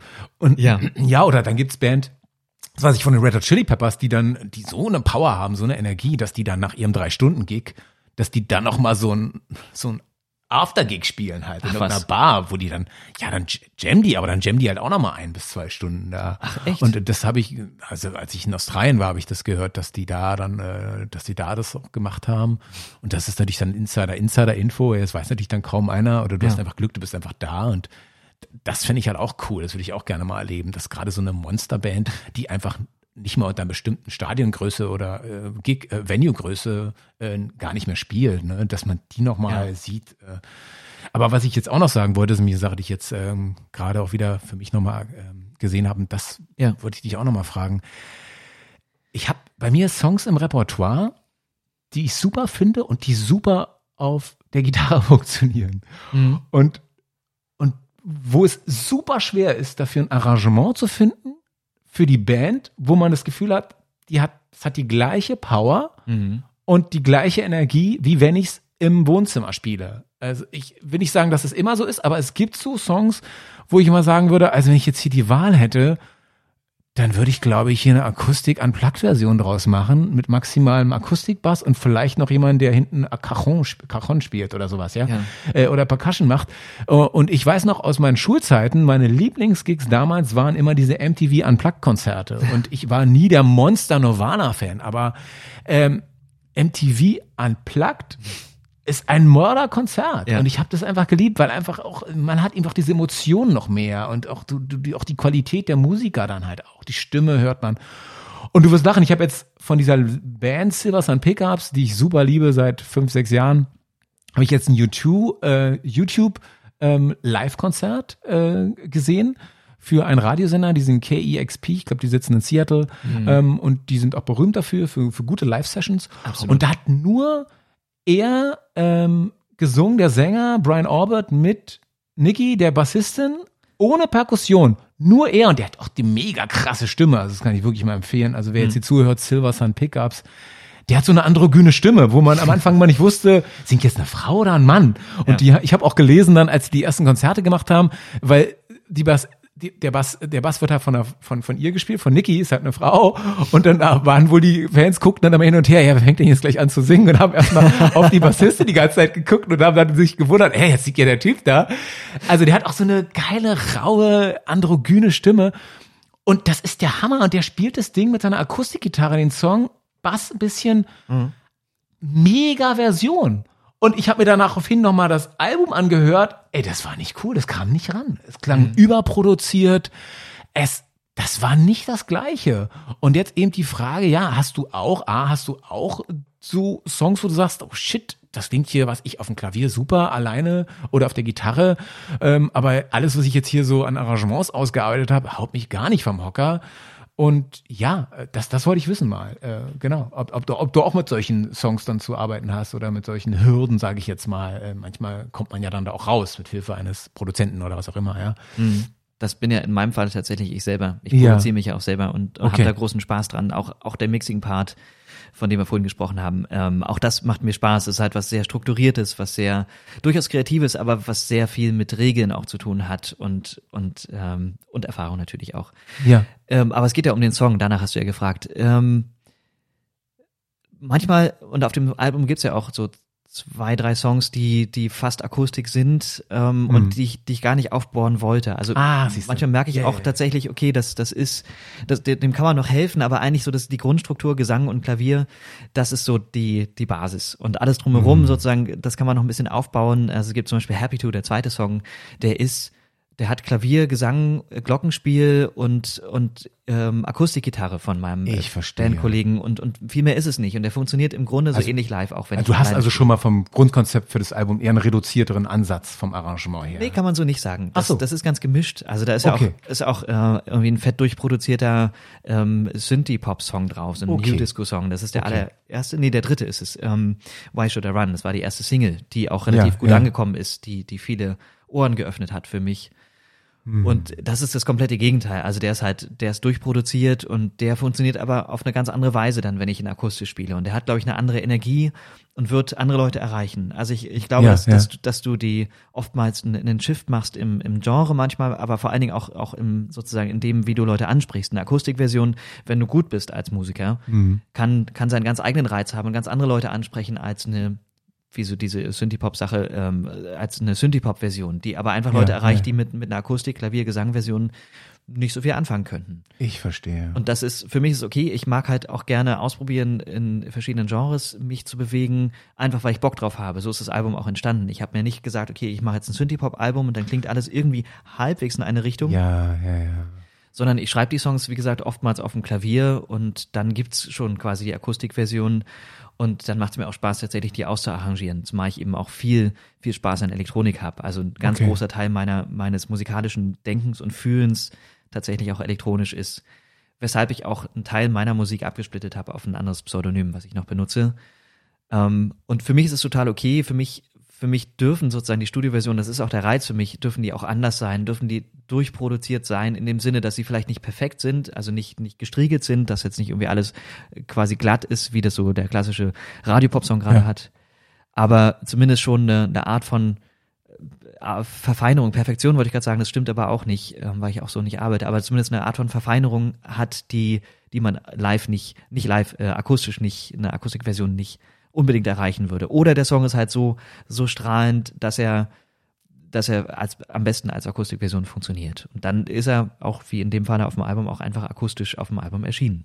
Dann ist es also nicht eine, dann ist es nicht ein Zusatztrack, irgendwie sowas, und sagst halt auch straight, okay, das ist, das, der, der bleibt dann akustisch dann drauf. Genau. Ja, das also finde ich auch sparsam cool. arrangiert. Ja, das finde ich gut. Ja. Ja, ja. Neige allerdings oftmals auch eher dazu, Sachen, da bin ich gerade dran, das zu bearbeiten, überzuproduzieren, also zu viel, zu viel reinzugeben und mhm. dann dem, dem Song so ein bisschen die, die eigentliche Bedeutung zu nehmen, weil dann die ganze Produktion irgendwie diesen Song überlagert. Das, das ja, habe ich auch gelernt im Prozess. die Kunst, dass man das nicht übertreibt. Ne? Genau. Ja, ja, dem, ja, dem Song irgendwie den Raum zu geben, weil die beste Produktion ausstaffierteste Produktion nicht hilft, irgendwie einen Song, einem Song Bedeutung zu geben oder einen Song gut zu machen. Du kannst viel tun, aber wenn der Song selbst nicht funktioniert, keine, keine, ja. keine Basis hat, dann, dann ergibt es keinen Sinn. Ja, definitiv. Das ist immer so, wie ist da meine Analogie immer, dass wenn du irgendwie ein schlechtes Drehbuch hast, ähm, kannst du es auch nicht rausholen, indem du sagst, ey, aber der Hauptdarsteller trägt immer einen roten Hut oder so, weißt du, es ist halt so, ja. Oder, oder gar nichts. ja, oder genau. Äh, das ist so, dieses, ja, man kann halt, ja, ja, ich will jetzt hier nicht vulgär werden, aber du weißt schon, man kann auch nicht aus. Nicht, nicht mit offenem Mikro zumindest. Ja, nein, aber das, das ist es halt, ja. Also, ja, man kann nicht aus mhm. Scheiße Gold machen, jetzt sage ich es einfach mal.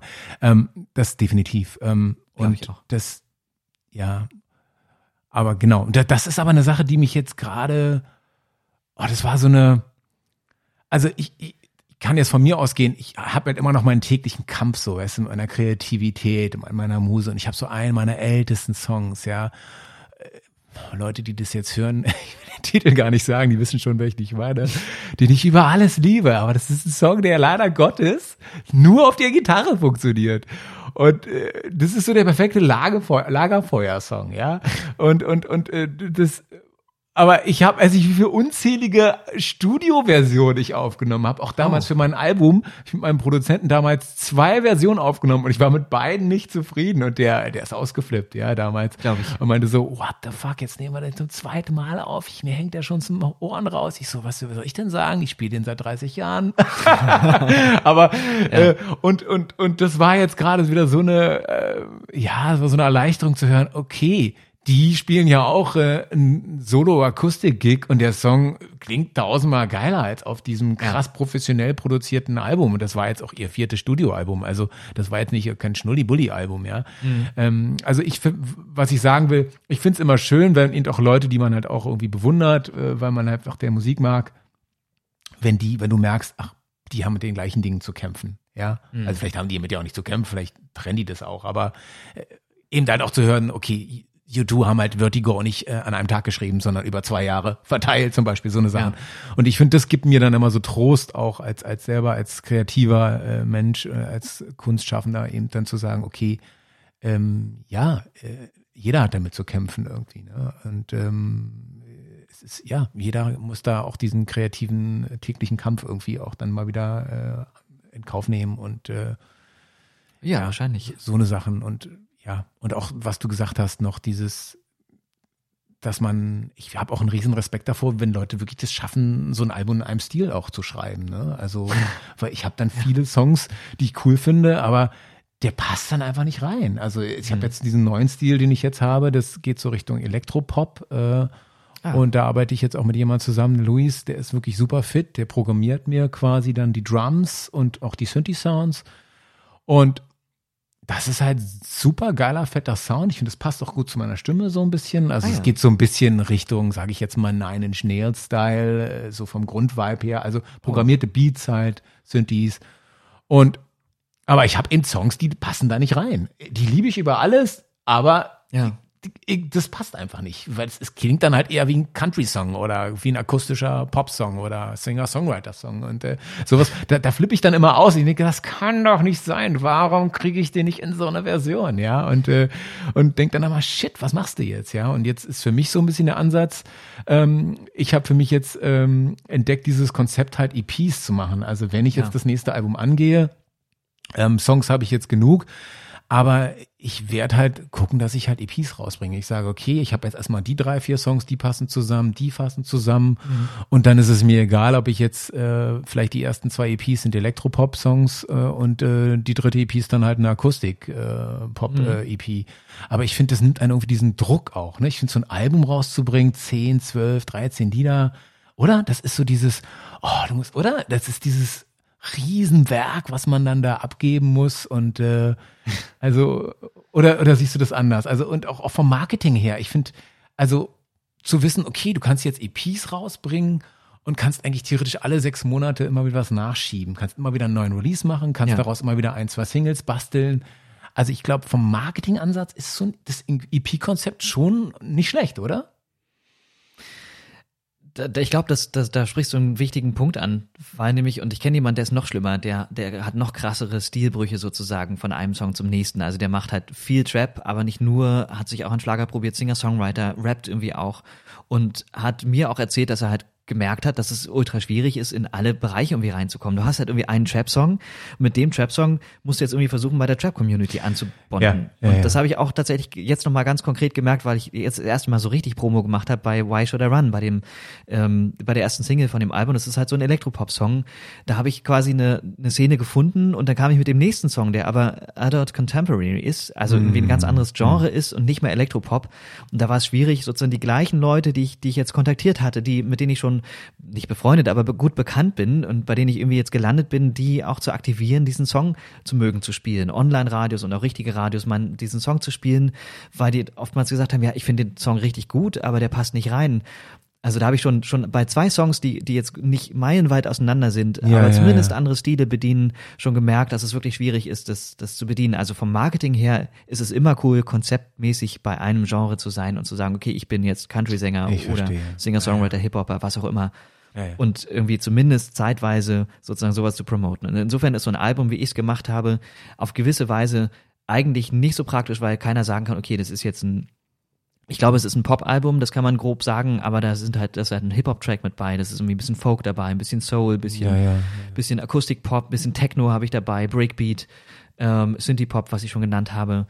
Ähm, und das macht es eher schwierig zu sagen, okay, ich habe jetzt hier eine Sparte und da packe ich dich rein. Aber mittlerweile ist es auch so, dass viele sowas machen, dass, dass es gar nicht mehr so schwierig ist, dass Leute halt tatsächlich auch, so wie Jan Delay zum Beispiel, Konzeptalben haben und sagen, okay, ich mache jetzt ein Country-Album oder mache jetzt ein Rap-Album und äh, versuche mich, das ist, glaube ich, ein bisschen mehr en vogue. Insofern geht's schon wieder eher. Aber ich glaube, es ist marketingmäßig tatsächlich einfacher, sich mittlerweile auf Songs zu konzentrieren. Also es ist marketingtechnisch auch besser, sozusagen Songs und EPs rauszubringen, also kleinere Releases, weil auch die Hörerschaft sich kaum noch Zeit nimmt, ein ganzes Album zu hören. Also ich habe von mhm. mehreren Leuten, von Freunden oder Bekannten, von Leuten, die das Album irgendwie gesehen haben, gesehen, dass es da ist, gehört, dass die sich das irgendwie gespeichert haben. Bei Spotify ist ja eh so ein Ding nochmal, das mittlerweile gestreamt wird und nicht mehr CDs gekauft ja, werden. Ja, ja ähm, und die aber auch gesagt haben, ähm, ja, ich höre mir das an, aber ich habe es mir noch nicht angehört. Dass also so ein, die Hürde auch, das sozusagen, das irgendwo zu übermitteln, größer ist, weil das Material so viel ist und Leute weniger Geduld haben, sich durch so ein Album zu forsten und, und sozusagen die, die Zusammenhänge zu verstehen. Ich verstehe, ja, ja. Als bei einer EP, drei bis vier Songs vielleicht, am besten sind davon ja. drei noch Remixes. Richtig. Ähm, oder, oder eine Single zu hören. Das ist halt eine kleine Portion, die medienmarktgerecht sozusagen ist. Und du kannst viel mehr machen, wenn du, wenn du einzelne Songs rausbringst und die einzeln promotest und du bist immer wieder im Ohr, weil du, ja. weil du nicht einmal so ein Riesenwerk rausbringst, dann ist es da. Dann hast du es quasi rausgeworfen. Vielleicht hast du vorher zwei Singles rausgebracht. Ähm, das ist halt auch so ein genau. Ding mit dem Album, ne? Also das ich, ich tut es dann immer so ein bisschen leid, weil wir haben ja eben diesen mega Output, ne? Haben wir ja schon am Anfang drüber gesprochen. Ja. Es kommen halt alle Nase lang äh, Alben raus von Bands, von denen ich noch nie was gehört habe, ja. Und ich weiß jetzt über einen Freund äh, von mir, der Loki, der beim ersten Podcast dabei war. Mhm. Ähm, ich habe ja ihm auch am Anfang hier geholfen, äh, da sein Magazin mit zu verteilen, diese Vertrieb hier da zu machen in Berlin. Und ähm, ja, ich habe dann jeden Monat hatten die halt dann, was ich, 10, 12 Album-Releases oder manchmal mehr, 20. Ja. Wo ich dachte, what the fuck, Alter? Und das sind alles Alben mit 10, 12 Liedern, ja, wo du weißt, ja, da haben die Leute aber auch dran gesessen und haben viel Energie rein investiert, ja, viel ja. Arbeit und Geld und, und, und was auch immer. Und, und zu wissen, du hast jetzt da nur noch so ein Mini-Fenster, das Ding zu pushen, ja, auch wenn du gut aufgestellt bist, hast du eigentlich nur diese, drei, vier, sechs, maximal acht Wochen. Es sei denn, du hast ein super Konzept, dass du halt, was ich, drei oder vier Singles hast, ja, ja. die du dann immer wieder rausschiebst. Oder was jetzt auch, was ich auch gemerkt habe, was sehr beliebt ist bei jungen Bands oder jüngeren Bands, ist halt, dass die erstmal die Singles rausbringen mhm. und dann nach den zwei, drei Singles erst das Album kommt, was, ja. was ich auch immer noch clever finde, äh, wenn man eben sagt, man bleibt diesem Albumkonzept treu. Das finde ich eine super Sache. Mhm. Ja, ähm, aber dann denke ich mir immer so, ja, das ist, tut mir dann immer so leid, ja. Oder auch wenn man mal, wenn der, also weißt du, wenn du weißt, da steckt so viel Arbeit drin, ja, und das, das wissen ja viele nicht. Gerade so jüngere Leute, die da alles nur bei Spotify streamen und dann da ihre Playlists haben, die wissen ja oft gar nicht, wie viel Arbeit da rein reingeht. Und ja, also das auch. ist auch das, worüber ich mit Loki gesprochen habe, dieses, ja, diese schätzende Wertschätzung, also die, die, die min, geringere Wertschätzung der, der Kunst und der Arbeit eines mhm. Künstlers heutzutage. Und ähm, ja, oder auch, das sieht man auch, ich meine, ich bin auch ein krasser Filmfan. Filmbereich ist genau das Gleiche. Ja, ich meine, selbst wenn es ein riesen Blockbuster ist, dann wissen die ganz genau, die haben ihr Release-Date, die müssen ganz, die müssen gucken, dass sie nicht konkurrieren mit einem anderen Blockbuster. Dann ja. haben die ihre drei, vier Wochen und da muss das Geld eingespielt werden. Ja. Klar ist dann irgendwie Backend-Deal oder was, was dann noch reinkommt über, äh, was ich, Deals mit Netflix äh, oder, oder Amazon Prime oder, oder was ich, Blu-ray-Verkäufe oder was auch immer. Ja. Merchandise. Das mag ja alles sein, aber die wissen, die haben ihre, die ersten zwei, drei Wochen sind fucking crucial. Ganz genau. Und das finde ich halt auch krass. Ähm, und das war halt früher noch anders. Und ich, wir sind jetzt ja nicht so weit auseinander, aber mhm. früher war halt ein Film, der halt cool war, äh, so ein, was ich, gerade 80er Jahre, so ein Film wie Beverly Hills Cop oder sowas, der lief dann halt zwei, drei Jahre im Kino irgendwie. Klar, das war dann vielleicht ein Off-Kino, ja, aber ja du konntest die Filme halt noch sehen. Und das fand ich immer, fand ich cool, weil das war nicht so, ja, das ist ein guter Film, ja, oder ob es mhm. nun Zurück in die Zukunft ist oder Ghostbusters, sind super Filme. Und ich finde, da war diese Wertschätzung da. Und das, das letzte Franchise, wo ich das noch gefühlt habe, war diese Herr der Ringe und Harry Potter Franchise. Ah, ja. Weil die, die Filme liefen dann teilweise, weil die so beliebt waren, zwei, drei Monate im Kino. Ja. Ja, und, und, und klar, wenn es dann nur zwei oder eine Vorstellung ist in so einem Kino, in so einem Saal, ja, Zahl, wenn es dann Saal 23 ist, ja, und äh, das ist nur jeden Dienstag. Ja, aber du hast das Gefühl, das ist, da ist diese Wertschätzung da. Du kannst halt auch diesen Film dann noch drei, vier Monate oder ein Jahr nachdem du liest, im Kino sehen und, ja. und, und, und bist dann nicht schon wieder gezwungen, das Ding dann irgendwie äh, zu, zu streamen oder, oder was auch immer. Und das ist das, das finde ich immer grundsätzlich für, für Leute, die eben so Kunst schaffen, finde ich eigentlich schade so in der heutigen Zeit, ne? Diese Schnelllebigkeit, ja. dieses, dieses Tempo, was da ist und dieser enorme Output. Und kann den Leuten jetzt Konsumenten keinen Vorwurf machen. Es ist halt die Zeit, in der wir leben und äh, ja, ich hätte, denke ich, wer hätte eh nicht agiert als Teenager, aber wir, wir kennen es halt, ne? Nicht, nicht, genau. kennen es halt noch anders. Ich habe eben noch äh, äh, Geld gespart. Äh, ich weiß, ich habe damals immer Geld bekommen von meiner Oma und von meiner Tante und dann wusste ich halt einmal im Jahr hatte ich 100 Mark, zweimal im Jahr zum Geburtstag, zu Weihnachten wusste ich, ich habe diese 100 Mark und ich kann für diese 100 Mark mir Platten kaufen. Ja, dann bin ich halt nicht äh, zu Amazon.de gegangen, habe dreimal auf Klick gedrückt. Nee, dann ist ja. man halt erstmal drei Wochen vorher bevor man das Geld überhaupt bekommen hat, in sämtliche Plattenläden gerannt in Berlin und hat sich erstmal die ganzen Platten ausgesucht und hat überlegt, ey, nimmst du das Album, das, oh, lieber das, das im Angebot ist, mhm. oh, da gibt's eins für 12 Mark statt für 18 Mark.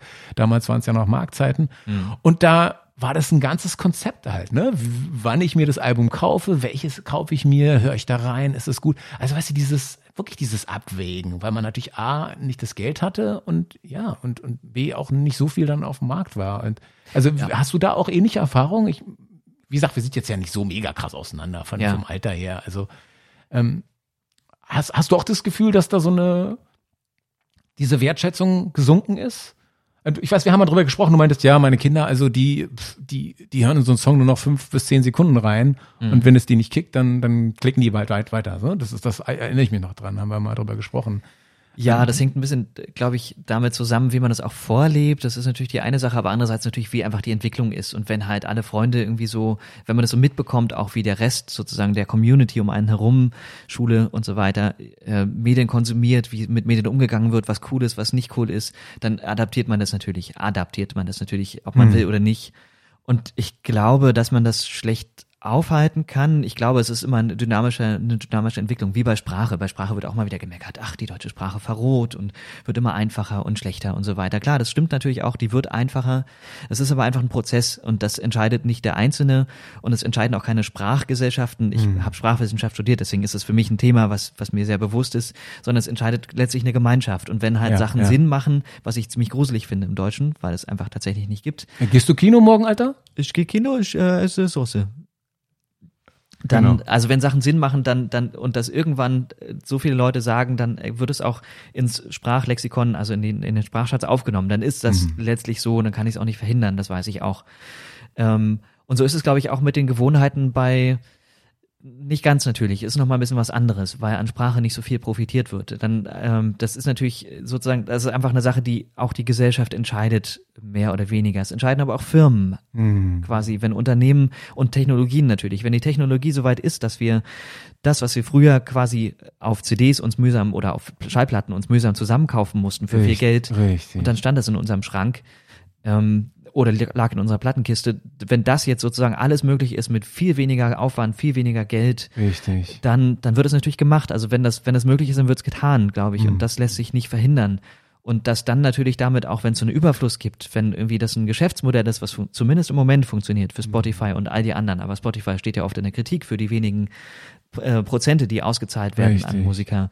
Wenn das aber irgendwie zumindest noch gerade funktioniert hat, dann ist es jetzt gerade der Status quo, den, der nicht, der nicht zu beweinen ist, aber auch natürlich nicht gut Ja. zu heißen ist. Ähm, Und dann, glaube ich, ist es da passieren aber auch Sachen einfach. Und Ja. das ist auch gerade in, in, in eine Entwicklung. Es gibt jetzt irgendwie eine dänische Plattform.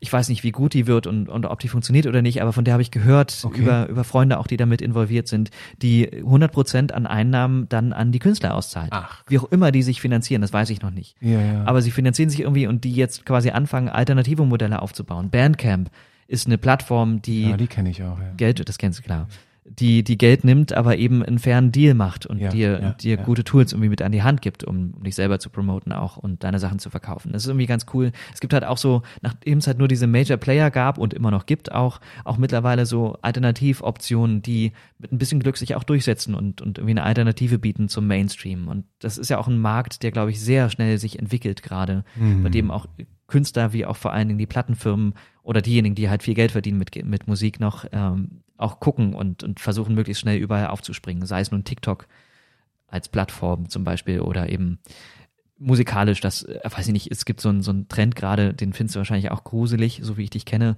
ähm, dass so deutsche Musik mit englischen Begriffen verbunden wird. Also das ist halt ein, irgendwie ein deutscher Song eigentlich, aber die, die Hälfte des Satzes ist immer englisch. Echt, was ist denn das? Jesus. Ich äh, habe auch leider kein Beispiel, aber ich muss bloß meine Söhne mal fragen, die, mein einer Sohn zumindest hört sowas. Der Untergang des Abendlandes, wie mein Vater jetzt sagen würde. Raindrops auf meinem Fenster zum Beispiel. Jesus Christ. Ja, ja, genau. Da, da schätze ich dich auch so ein, ähm, dass dich das Nee, da komm nicht ich- so glücklich macht. Komm ich Das ist ein Trend, einer, glaub einer ich. Familie, mein Vater hat immer drauf, hat immer drauf bestanden, dass da vernünftiges Deutsch gesprochen wird. Ähm, Ja, Aber ähm, also ich was- glaube, ich komme ganz kurz ja, noch mal, da na, hast du mich noch drauf gebracht. ja, ja, na klar. Ähm, ich komme auch aus einer Zeit, in der, in der Schallplatten, CDs, bei mir war es eher die CD, aber auch Kassetten irgendwie noch groß waren. Ich hatte damals einen Kassettenrekorder und ähm, Ja, ich auch. nichts ja. anderes und, und habe dann irgendwie auch selber Mixtapes gemacht, habe Richtig, auch ich auch. angefangen, das hatte ich gar nicht mehr so im Kopf, tatsächlich aus verschiedenen anderen Songs Songs zusammenzuschneiden, also wie so ein wirklich so in, in Stückchen, wie so ein wie so ein Remix zu machen Ach so, daraus. okay, krass. Das war relativ früh, irgendwann Mitte der 90er schon. Wow. Ähm, und und weiß halt noch und finde es natürlich auch schade, dass die Wertschätzung nicht mehr da ist. Ich glaube trotzdem, dass man, dass man immer ein bisschen gucken muss, dass man nicht irgendwie jemand wird, ja, früher war mal alles besser und jetzt müssen wir mal gucken, dass wir da wieder hinkommen. Es passiert ja auch. Vinyl, Vinyl ist ja zum Beispiel auch wieder im Kommen. Richtig, Vinyl, das ist, das da habe ich mit Loki auch drüber gesprochen. Ähm, dieses, dieses, ja, das, das ist ja Gott sei Dank diese Entwicklung, Ja. die da ist, dass man eben das mehr zelebriert genau. und auch dieses, ich habe ja auch zwei Jahre lang äh, im, im Elektrohandel habe ich ja quasi äh, ähm, ich auch Ah. ähm, Sachen verkauft, Boxen und so eine Sachen. Äh, also einfach hatte ich nie so mit Zug zu, aber gerade so als Minimalist, ich höre halt alles mal über meine Aktivlautsprecher von JBL, ja, die super sind, ja, JBL, super Marke. Ja. Ähm, ähm, aber natürlich kann man da auch äh, in eine andere Richtung gehen, sagen, nee, ich kaufe mir eine vernünftige Anlage, ich kaufe mir richtige Boxen und ich finde das cool, ich freue mich auf das Album, ich hole mir das Vinyl und ähm, so wie man sich dann am Samstagabend, was ich manchmal dann äh, Film anguckt bei Netflix, kann man sagen, nee, heute höre ich mir dieses Album an. Mhm. Vielleicht nicht nur einmal, zweimal, aber ich höre mir dieses Album an und das ist schon cool und ich glaube, also du hast ja ein bisschen jetzt von der künstlerischen Seite gesprochen, dass die Ja. natürlich auch ganz schön abgezogen werden, äh, obwohl ich dann auch, Gott sei Dank gibt's ja dann eben so Künstler, die sich das leisten können. Ich weiß, glaube Taylor Swift hat sich ja komplett dagegen, ne? Die hat ja, ist ja nicht bei Spotify zum Beispiel zu so. finden. Also du hast natürlich ein paar äh, Mega-Player, die da auch gegengehen, aber letzten Endes hast du ja recht, werden da die Leute schon abgezogen. Gibt auch dieses Beispiel, ich jetzt nicht die genaue Zahl, aber es gab da diesen mega krassen Song von Pharrell Williams, diesen Happy Song mit keine Ahnung wie viel 100 Millionen Plays oder was das war und der hatte dann irgendwie 6.000 oder 7.000 Dollar damit verdient irgendwie. Oh, echt? Äh, also, weißt du, für dieses, also es wurde mal gesehen, dass diese Relation, also das sind ja 0,00 Beträge, die da ausgezahlt Ja. werden. Also das ist natürlich eine Sache, aber was lustigerweise mich noch mehr eigentlich eher betrifft, ist so ein bisschen eben die, die Seite nicht des des Künstlers, sondern auch des Konsumenten, dass Mhm. ich wirklich dann auch, glaube ich, wenn ich jetzt, äh, wenn ich Kinder haben sollte mal, ähm, dass ich würde dann wirklich sagen, okay, versucht es mehr wertzuschätzen. Ne? Dieses, äh, ja, reduziert euren Konsum. Ja, ich meine, früher wurde es auch von meinen Eltern gemacht, die haben auch nicht gesagt, so, okay, hier ist dein Fernseher, ja, kannst acht Stunden am Tag Fernsehen gucken. Ja. Das war von meinen Eltern damals auch reduziert. Wenn man guckte, dann war es ab 20 Uhr und dann, äh, ja, so, so eine Sachen, mhm. ähm, dass man halt auch den Kindern, kannst ja denen nur mitgeben, dass man sagt, so, wenn du jetzt das anhörst, probier einfach, ja, probier nicht querbeet zu hören am Tag zehn Stunden lang alle Bands, sondern probier es ein bisschen zu zelebrieren auch. Und weißt du, ja. das, ich, ich keine Ahnung, wie man das den Leuten jetzt vermittelt, aber äh, ich, ich falle ja selber in die Falle. Ja, ich meine, das ist doch das Krasse. Ich meine, wenn ich jetzt eine neue Band empfohlen bekomme äh, von äh, vom Freund und sie sagt, du hör da mal rein, ist eine coole Band. Ich, äh, ich habe von denen noch nie gehört. Natürlich ist es verführerisch. Du gibst bei Spotify ein, dann hörst du natürlich nicht nur die ersten fünf Lieder an und dann klickst du da auf den Namen und dann hast du dann die gesamte Diskografie, der gerade wenn es eine Band ist, die schon länger dabei ist und kannst theoretisch jetzt in, in den nächsten acht Stunden kannst du dir einen gesamten Katalog anhören, ja, ja, was früher einfach krass war, was einfach nicht machbar war. Aber dann zu sagen halt, nee, ich höre halt jetzt nicht in alles rein heute, ja. Ich höre heute in ein Album rein und dann vielleicht in drei Tagen ins nächste oder in einer Woche, dass man sich da so ein bisschen reduziert und auch diszipliniert in seinem Konsumverhalten, so würde ich es jetzt mal sagen. Ich glaube, das ist eine Sache, die ich dann so den jüngeren Leuten mal mitgeben würde. Einfach da mhm. eben und dann kommt auch der Spaß wieder. Das ist es ja, das ist, das ist es doch, ne? Letzten Endes. Es geht ja immer auch um die, die Dosis macht ja dann auch immer das aus. Ne? Es ist, klar, es ist schön, Schokoladeneis zu essen, äh, aber du willst auch nicht jeden Tag fünf Stunden Schokoladeneis essen. Weißt du, dann verliert es irgendwann ja. den Reiz. Und äh, dass man da halt auch, so wie man es halt, was ich mit anderen Dingen macht im Leben, äh, was ich, ja, dass man da guckt auch, dass man diesen Konsum halt auch mhm. reduziert und dosiert und dann auch wieder eine Freude findet, die vielleicht nicht da ist, wenn man so ein Binge-Listener ist oder sowas, ja, um es mal so zu sagen. Schöner Begriff. Ja, und das, also, ja, und ja. ja. Ich glaube, die Schwierigkeit ist und der Unterschied auch zu deinem Vanille- oder, oder Schokoeis, dass das eine Ressource ist, die niemals versiegt. Du hast halt unendlich ja, viel Musik. Du hast ja, halt deine monatliche ja. Gebühr oder machst es halt über diesen kostenlosen Account und kannst halt unendlich hören. Bei Netflix kannst du unendlich hören. Du halt kommst krass. nie durch. Du bist ich nie weiß. fertig mit Netflix. Ich weiß. Und das ist halt das, eher das Problem, dass, dass man, dass man dann jemandem beibringen müsste oder selber lernen müsste, je nachdem, ob man äh, Kind ist oder Erwachsener, damit umzugehen, mit dieser Ressource umzugehen und zu sagen, nicht zu sagen, ich nehme jetzt alles, was ich kriegen kann und ziehe alles in mich rein. Und ich habe Tendenzen gesehen bei ähm, einem meiner Söhne, dass der halt irgendwie so dieses, die, dieses Verhalten so gelernt hat oder sich so angeeignet hat, so ich kann alles haben und ich muss alles sofort kriegen. Mm. Wenn ich was denke, dann will ich sofort haben. Richtig. Und das ist natürlich eine, ja. eine Sache, die das kann man aber natürlich, es gibt noch genug Sachen, die nicht online und unendlich verfügbar sind. Das kann man natürlich trotzdem auch beibringen. Und das ist auch nichts, was jetzt seine Wesenseinheit, Eigenheit ist. Also, dass er jetzt irgendwie immer denkt, er kriegt immer alles sofort. Das ist nicht vielleicht eine eine Tendenz dazu, aber mehr nicht. Mhm. Ähm, und ich glaube, es gibt immer noch genug Sachen, die halt nicht unendlich verfügbar sind. Du hast halt nicht unendlich Geld und kannst deswegen allein nicht unendlich Schokoeis kaufen. Ja. Und da, da gibt's eben noch dieses Limit, ne? Einfach durch genau. das Geld. Das hatte man ja früher auch als Teenager. Natürlich hätte ich, wäre ich Millionärskind gewesen, hätte ich natürlich jeden Tag losgehen ziehen können und mir 100 Alben kaufen können. Ja, also so war es jetzt nicht. Es gab ja, schon Musik. Aber ähm, dann, klar, ja. Aber ich sehe es auch bei mir, um jetzt äh, auch mal zu sehen, ich habe ja mein Verhalten auch verändert. Also bei mir ist es halt so, mhm. als krasser Seriengucker, ich bin ja doch sehr lange doch da durchs Leben gegangen, habe immer abends irgendwie meine Lieblingsserie geguckt. Das ist schon eine krasse Nummer. Also, dass du jetzt, ja, dass du einfach so eine Staffel durchgucken kannst. Ne? Ja. Und das war ja selbst vor 10, 12 Jahren gab's das, gab's ja dieses Netflix-Konzept noch gar nicht. Mhm. Da, da war es dann so, da musste ich schon immer noch wenigstens zur Videothek fahren, ja, und musste die Sachen ja. ausleihen. Und dann musste man wenigstens, äh, klar hätte man auch wieder das Geld. Klar hätte ich mir gleich alle fünf Staffeln ausleihen können, aber das machst du ja nicht, weil du weißt, du brauchst wieder Zeit. Aber dann muss man wenigstens für jede Staffel einmal zum Video World laufen, ja. Ähm, also da gab es ja wenigstens dieses Limit, weißt du, oder dann ja. kam man hin und dann war die, oh shit, jetzt ist die zweite Staffel nicht da, aber ich ja. habe doch gerade die erste durchgeguckt. Ja, die ist gerade ausgeliehen. Ja, aber warum haben sie nur zwei Kopien? Ja, es tut mir leid, ist gerade sehr beliebt. Ja, wann kommen die denn wieder? Das kann ich Ihnen nicht sagen. Also weißt du, so, mhm. da gab es ja noch wenigstens so ein Limit, ja, irgendwie.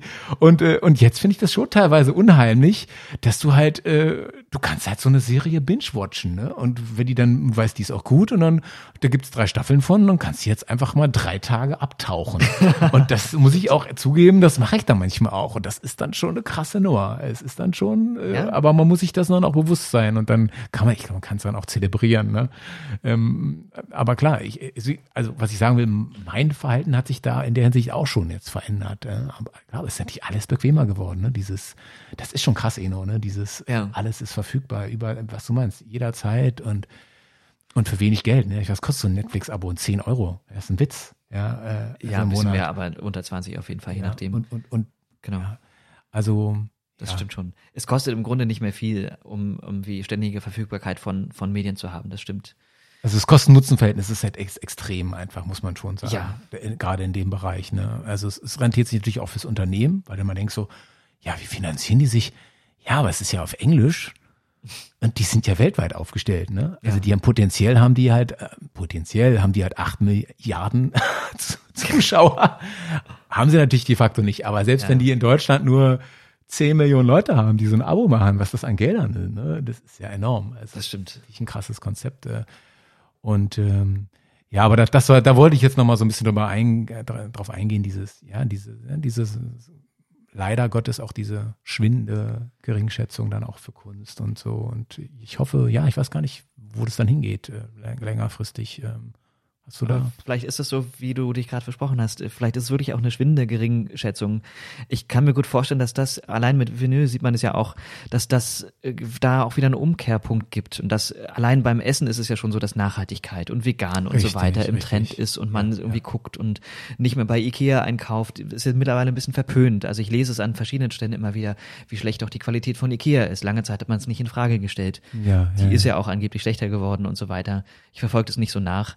Aber ich glaube, dass da auch ein Umkehrpunkt schon an vielen Stellen erreicht ist und dass auch so eine Portale wie das, von dem ich gerade erzählt habe, bei dem wieder ja, denen ja. der Künstler, so weil ich es gelesen habe, 100 Prozent von den Einnahmen bekommt, dass da auch einfach dann aus der Unzufriedenheit heraus, sowohl der Künstler als aber auch der Konsumenten, glaube ja, ich, ja. zu viel Angebot zu haben, dann so Selektivangebote entstehen. Und es gibt ja, jetzt auch so ein, ich glaube, Sooner heißt es, ein europäisches Angebot von, von so Arthouse oder besserer Filmqualität Film- und Serienangeboten gibt. Also so eine Plattform wie Netflix bloß eben für gute selektierte Sachen. Du kriegst halt nicht tausende von Sachen, die haben halt ein bestimmtes Angebot. Ja. Und ähm, es ist auch nicht die erste, aber die kommt gerade so, ähm, die wird gerade ordentlich beworben. Und also, dass so Spezialsachen sich auftun, die dann eben von diesem Massenkonsum weg wollen und, und zeigen wollen, okay, es gibt jetzt irgendwie, du hast eine Nische, für die du dich interessierst, oder aber wir geben dir was, was handverlesen ist. Nicht mehr irgendeine ja. und algorithmische Playlist ja, von Spotify, richtig. sondern was handverlesenes. Du kriegst halt was präsentiert, was, was für dich ist und nicht nur so getan, als ob, weil ein Algorithmus sagt, was ja. dich äh, heiß macht und was nicht.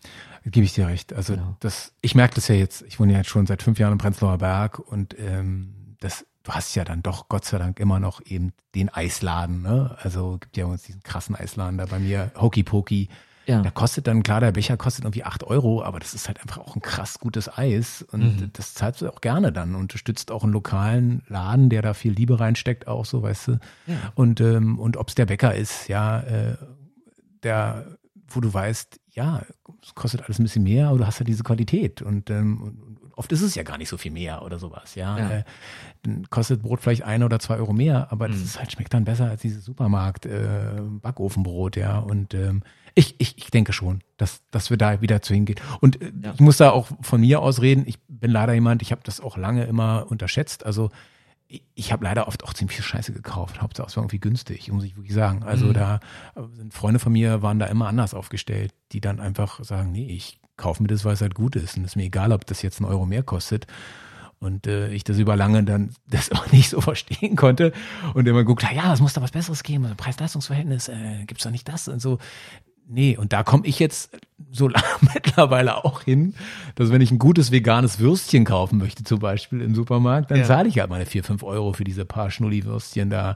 Aber die schmecken halt auch dann. Und das ist dann halt auch cool und ich, es ist vegan, äh, du weißt, da leiden jetzt nicht irgendwelche Tiere und äh, mhm. ähm, also da, ja, ich denke schon, dass da eine Tendenz da ist und ähm, ja, auf jeden Fall. Ich glaube, es wird auch immer eine Sache der, der Leistbarkeit sein. Also jemand, der, der halt irgendwie seine 200 Euro im Monat hat für Essen oder 100 Klar, Euro im Monat hat ja. für Essen, der wird jetzt wahrscheinlich nicht im Bioladen einkaufen gehen. Richtig. Und wenn du, wenn du es aber kannst, ich glaube aber, dass das sozusagen, also ich glaube, das ist auf jeden Fall valide, was wir beide gerade gesagt haben, dass da eine Tendenz ist, dass es aber eben auch tatsächlich mit dem Geld zu tun hat. Richtig. Und dass Ja, ja. nicht jemand, der sich gerade so klar. Netflix leisten kann, wobei es natürlich die Frage ist, ob man das unbedingt braucht, aber äh, sich das leistet quasi und aber nicht mehr als 15 Euro im Monat hat, dann nochmal ein extra Portal für Arthouse-Filme sich leistet oder so. Klar, richtig. Das ist vielleicht ja, ja. auch ein bisschen, bisschen blöder Beisp blödes Beispiel, aber jetzt beim Essen funktioniert das ganz gut. Klar, aber wenn du dann deine, keine Ahnung, drei, vierköpfige Familie ist irgendwie, Ja. äh, die einfach, wo da einfach nicht viel Geld da, da ist, klar, dann gehen die natürlich zum Discounter und holen das Beste raus und können nicht äh, immer zum Bioladen gehen, klar. Aber gerade so was, da sind wir auch wieder bei der Musik, gerade so was Equipment betrifft, habe ich auch die Erfahrung gemacht, also ich, ich habe, glaube ich, so ein Mittelding, ich gucke schon auch nach, nach irgendwie günstigen Preisen. Ich will natürlich jetzt nicht irgendwie Massen an Geld bezahlen, wenn ich weniger bezahlen kann. Ähm, wobei ich da jetzt auch nicht Tage mit verbringe. Aber guck schon vor allen Dingen auch, was irgendwie sozusagen gute, gehobene Mittelklasse ist bei vielen Sachen und kaufe Ja. dann lieber das teurere und Ja, hab dann irgendwie länger Spaß, weil es vielleicht auch besser nutzbar ist, als wenn mir das irgendwie wegbricht und ich dann auch Ja, nicht zumal da auch das. Preis-Leistungs-Verhältnis ja, hat sich ja mega entwickelt. Da haben wir ja am Anfang auch, hier ja. besprochen. Also wie gesagt, die Mikrofone, die wir reinsprechen, weiß nicht, ob es die vor zehn Jahren gegeben hätte, aber ich weiß so, diese, der Bestseller von Rode ähm, oder Rode, ich weiß nicht, wie man die ausspricht, ähm, das, dieses NT1, Mhm. das ist ein Mikrofon, das hat damals nicht unter 600, 700 Mark gekostet und es war dann wieder Sonderdeal, also in Euro dann vielleicht 300 Euro oder sowas. Und Ja. die Dinger kriegst du jetzt mit Popschutz und Mikrofonständer nachgeworfen für 139 Euro. Ich sage, das ist ein professionelles, äh, was heißt das, nicht dynamisch, sondern Kondensatormikrofon, ja. Also wo ich denke, du kannst echt mittlerweile auch gerade Musikproduktion, kannst für wenig Geld, kannst du wirklich echt professionelle Aufnahmen machen. ne? Du hast ein vernünftiges MacBook oder Computer, was auch immer. Und äh, dann kriegst du da eine Soundkarte für 200, 300 Euro und ein, zwei Mikrofone und dann bist du schon, und die Software kostet ja auch nichts mehr. Also das ist ja, ja, damals kostete so eine Cubase Vollversion, kostete halt 1000 Mark. Ne? Ja. Und da hast du dann äh, erstmal hingespart, ja. Und heute kriegst du Logic Express, äh, nicht mehr Express, die Vollversion äh, Logic Pro kriegst du, glaube ich, für 300 Euro oder sowas oder 200 Euro. Ich weiß und nicht das genau. Ding wird ja immer besser und die haben ja eine mega Sound Library drin. Also und also das finde ich mega krass gerade, Eno. Und das ist Mhm. jetzt eine Sache, ich weiß, du bist ja, kommst ja aus der Piano-Ecke, ne? Bist, oder bist du auch Gitarrist? Das weiß ich Nee, jetzt gar nur, nicht. nur Klavier. Ja, also, äh, Also es, keine gibt, ja- Gitarre. es, es gibt ja da so Dinge, auch bei Thomann äh, oder auch woanders, äh, es gibt ja dann so, so Gi- Akustikgitarren, ja. Ich selber habe ja eine Fender Akustikgitarre. Alter, die klingt Bombe, sieht super aus, oh, kostet 139 Euro. Ich mir denke, wie machen die das, ja? Also ist das für die, ist das eine Art Promotion-Artikel, den ich hier quasi kaufe? Die wollen einfach nur, weißt du, so Marktanteile damit sichern und, und was gigantisch ist, ja? Wo ich sage, okay, das ist vielleicht jetzt nicht eine Gitarre, mit der man jetzt im Studio aufnimmt, ja? Aber dann musste mir erstmal erklären, warum ich jetzt die Taylor oder Martin Gitarre für 8000 Euro kaufen soll oder lass es 3000 sein. Ist die so viel besser als die für 130? Weißt du, dieses so, irgendwann wird's dann halt echt krass. Ich weiß nicht, wie es mit Klavieren ist irgendwie. Also mit Gitarren ist es halt so, später hast du zwar eine qualitative Verbesserung, aber die ist marginal zum Preis. Weißt du, das ist dann dieses so, okay, also die gutes Preis hast du, sage ich jetzt mal, Akustikgitarre vielleicht 1,5 oder 1,6, dann hast du ein gutes Ding. Ja. Wenn du jetzt 3000 auch ausgibst dafür oder 4000, ist die nicht doppelt so gut, dann ist die vielleicht 10% besser oder sowas, ja, oder lässt sich 5% besser spielen oder so. Also das wird dann, das wird dann irgendwann nimmt das halt krasse Ausnahme an, äh, Aus, Ausmaße an, finde ich. Äh, ja, naja gut, äh, jetzt wird's ein bisschen nerdy, ich hoffe, die Leute hören noch zu. Aber ähm, was ich sagen wollte, ist dieses enorme, das doch, also das, die Preise sind schon extrem zurückgegangen. Also Ja. früher musstest du viel mehr Geld auf den Tisch legen, um, um, um da halt äh, dich selbst dann auch aufzustellen mit so einem Home Recording Studio. Das, das ist schon krass. Also auch wieder eine positive Entwicklung, muss ich sagen. Also Ja, ich glaube, die Qualität ist auch hochgegangen. Also, dass das, Ja, was jetzt ja, 200 Euro kostet oder 400 Euro kostet, jetzt deutlich bessere Qualität hat als, als Ja, vorher. ja. Genau. Ähm, ich kann das gar nicht so ganz genau sagen. Bei Klavieren, das sind ja auch akustische Instrumente, die ein bisschen größer sind und auch ordentlich teuer sind eigentlich. Ich meine, du kannst natürlich gebraucht auch ein Klavier für nix bekommen oder für ein paar hundert Euro kaufen. Das, ähm, da bin ich jetzt nicht so sehr äh, auf dem Markt. Es gibt halt Digitalpianos, wenn es das halt meine irgendwie ich. Da gibt's doch auch schon diese Dinger für 300, 400 Euro von Yamaha. Die, die sind doch schon mal gar Ja. nicht so schlecht, oder? Oder Casio. Ich habe mit einem Casio angefangen tatsächlich ja, ja. in meiner Bandzeit, eigentlich, also ich hatte mal so ein, so ein, so ein Digitalpiano von zu Hause, das war immer übelst schwer zu transportieren und das habe ich dann irgendwann getauscht gegen ein portables und das war halt ein Casio. Ja, ja, die waren halt sehr verschrien für ihre Plastik-Keyboard-Sounds und das war aber das erste so, was ordentliches, ein ordentliches Tastenbett hatte. Der Sound war nicht so cool und das habe ich dann über den Computer gemacht, aber hat immerhin funktioniert. Ähm, ja, das geht schon los, es ist auch da günstiger geworden, aber ich glaube, du musst schon so tatsächlich ab einem, ab einem bestimmten Preis kannst du gucken eigentlich. Okay, okay. Glaube ich immer noch. Hm. Es ist sinnvoll. Es hängt natürlich auch von deinen Ansprüchen ab und im Studio bist du entweder mietest du dir ein Studio mit mit Flügel zum Beispiel, Mhm. ähm, also hast eh ein anderes Instrument äh, als dein Digitalpiano oder machst es dann, da es auch nichts anderes ist als Sample zu spielen, so ein Digitalpiano, Ja, ja. äh, machst es dann quasi über ein Master Keyboard am am Das Rechner ist und es. Du kannst viel mit internen Sound mittlerweile machen. Das ist ja auch krass. genau am Computer, Ja, genau, ja, mit, mit das so ist es. Sound äh, Sound ähm, Libraries dann. ja genau. Ja, ja, ja. Nee, Das das, das ist schon, ja, das ist eine krasse Entwicklung. Also, ja, God bless, kann man nur sagen. Also, Das geht ja bei einer Gitarre nicht. Also du kannst halt eine Violine Ja. nicht, nicht irgendwie mit einem Plugin ersetzen und auch eine Gitarre nicht. Da zählt halt tatsächlich die Qualität des Instruments auch sehr. richtig. Aber da kenne ich Ja. mich auch nicht aus, was, was so Preise und Güte betrifft, ab wann man irgendwie sinnvollerweise. Das wird meine nächste Reise werden, eine gute Akustikgitarre zu finden. Oh, okay. Ja, ja. Das, äh, ich habe jetzt schon vor, irgendwie jetzt nächste Mal wieder im Süden von Deutschland unterwegs bin, werde ich mir, äh, werde ich mich mal ein, einschließen bei Thomann da. Ah, ja. Mal, Wenn sie wieder aufhaben. ja, ja. Ich hoffe ja nächste Woche, oder? Müssten doch, müsste doch wieder alles aufgehen, oder? Ja. Praktisch, theoretisch, wer weiß, Ja. was jetzt beschlossen wird. Ach, ist noch nicht durch? Ich dachte, Nee, der Lockdown ist zu. Ende. Ach, das wird jetzt erst entsch- Ach, das Genau. wusste ich nicht.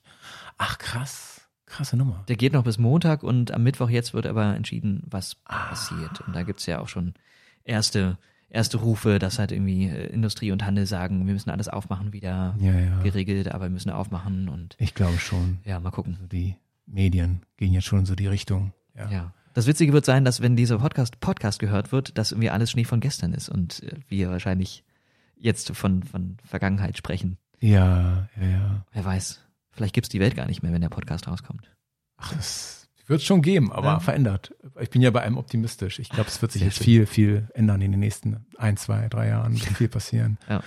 Aber dann können wir noch mal ein andermal drüber sprechen. Das äh, werde ich dann vielleicht beim nächsten Podcast sogar ansprechen. Äh, da, ja, da wird Aurelia da sein, auch eine Freundin von mir, Ah, ähm, Stylistin und auch Musikerin. Und da werden wir, glaube ich, mehr so ein bisschen in die Richtung gehen, was sich so verändert. So, ah ja. ich bin ja da sehr optimistisch, dass ja die Menschheit jetzt einen Sprung macht irgendwie in die nächste Dimension. Aber ey, Mhm.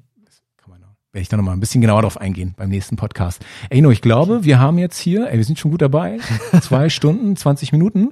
In der Tat. Ich find's super. Also hast du noch was, was dir auf der Seele liegt? Ähm, also dein Album hast du ja soweit erstmal ge geplagt hier quasi. Ähm, Akt. Ja, ich habe noch gar nicht gesagt, wo man das finden kann. Ich bin auf innoversum.de, das ist meine Website und ich glaube, von da aus kann man relativ einfach hinfinden. Ansonsten auf den meisten Social Network, Networks als Innoversum zu gut, finden. gut, ja, ja. Genau, ich glaube, das ist ein ganz gut. Falls es jemand interessiert, ich habe ja erzählt, dass das Album recht bunt ist. Ja. Wenn mir es keiner glaubt, dann hört doch selber mal. Einfach mal reinhören und ansonsten auch bei allen St Streaming-Plattformen kann man auch mal reinhören. Ne? Ja, na Also, klar, ja, das auf ja. jeden Fall.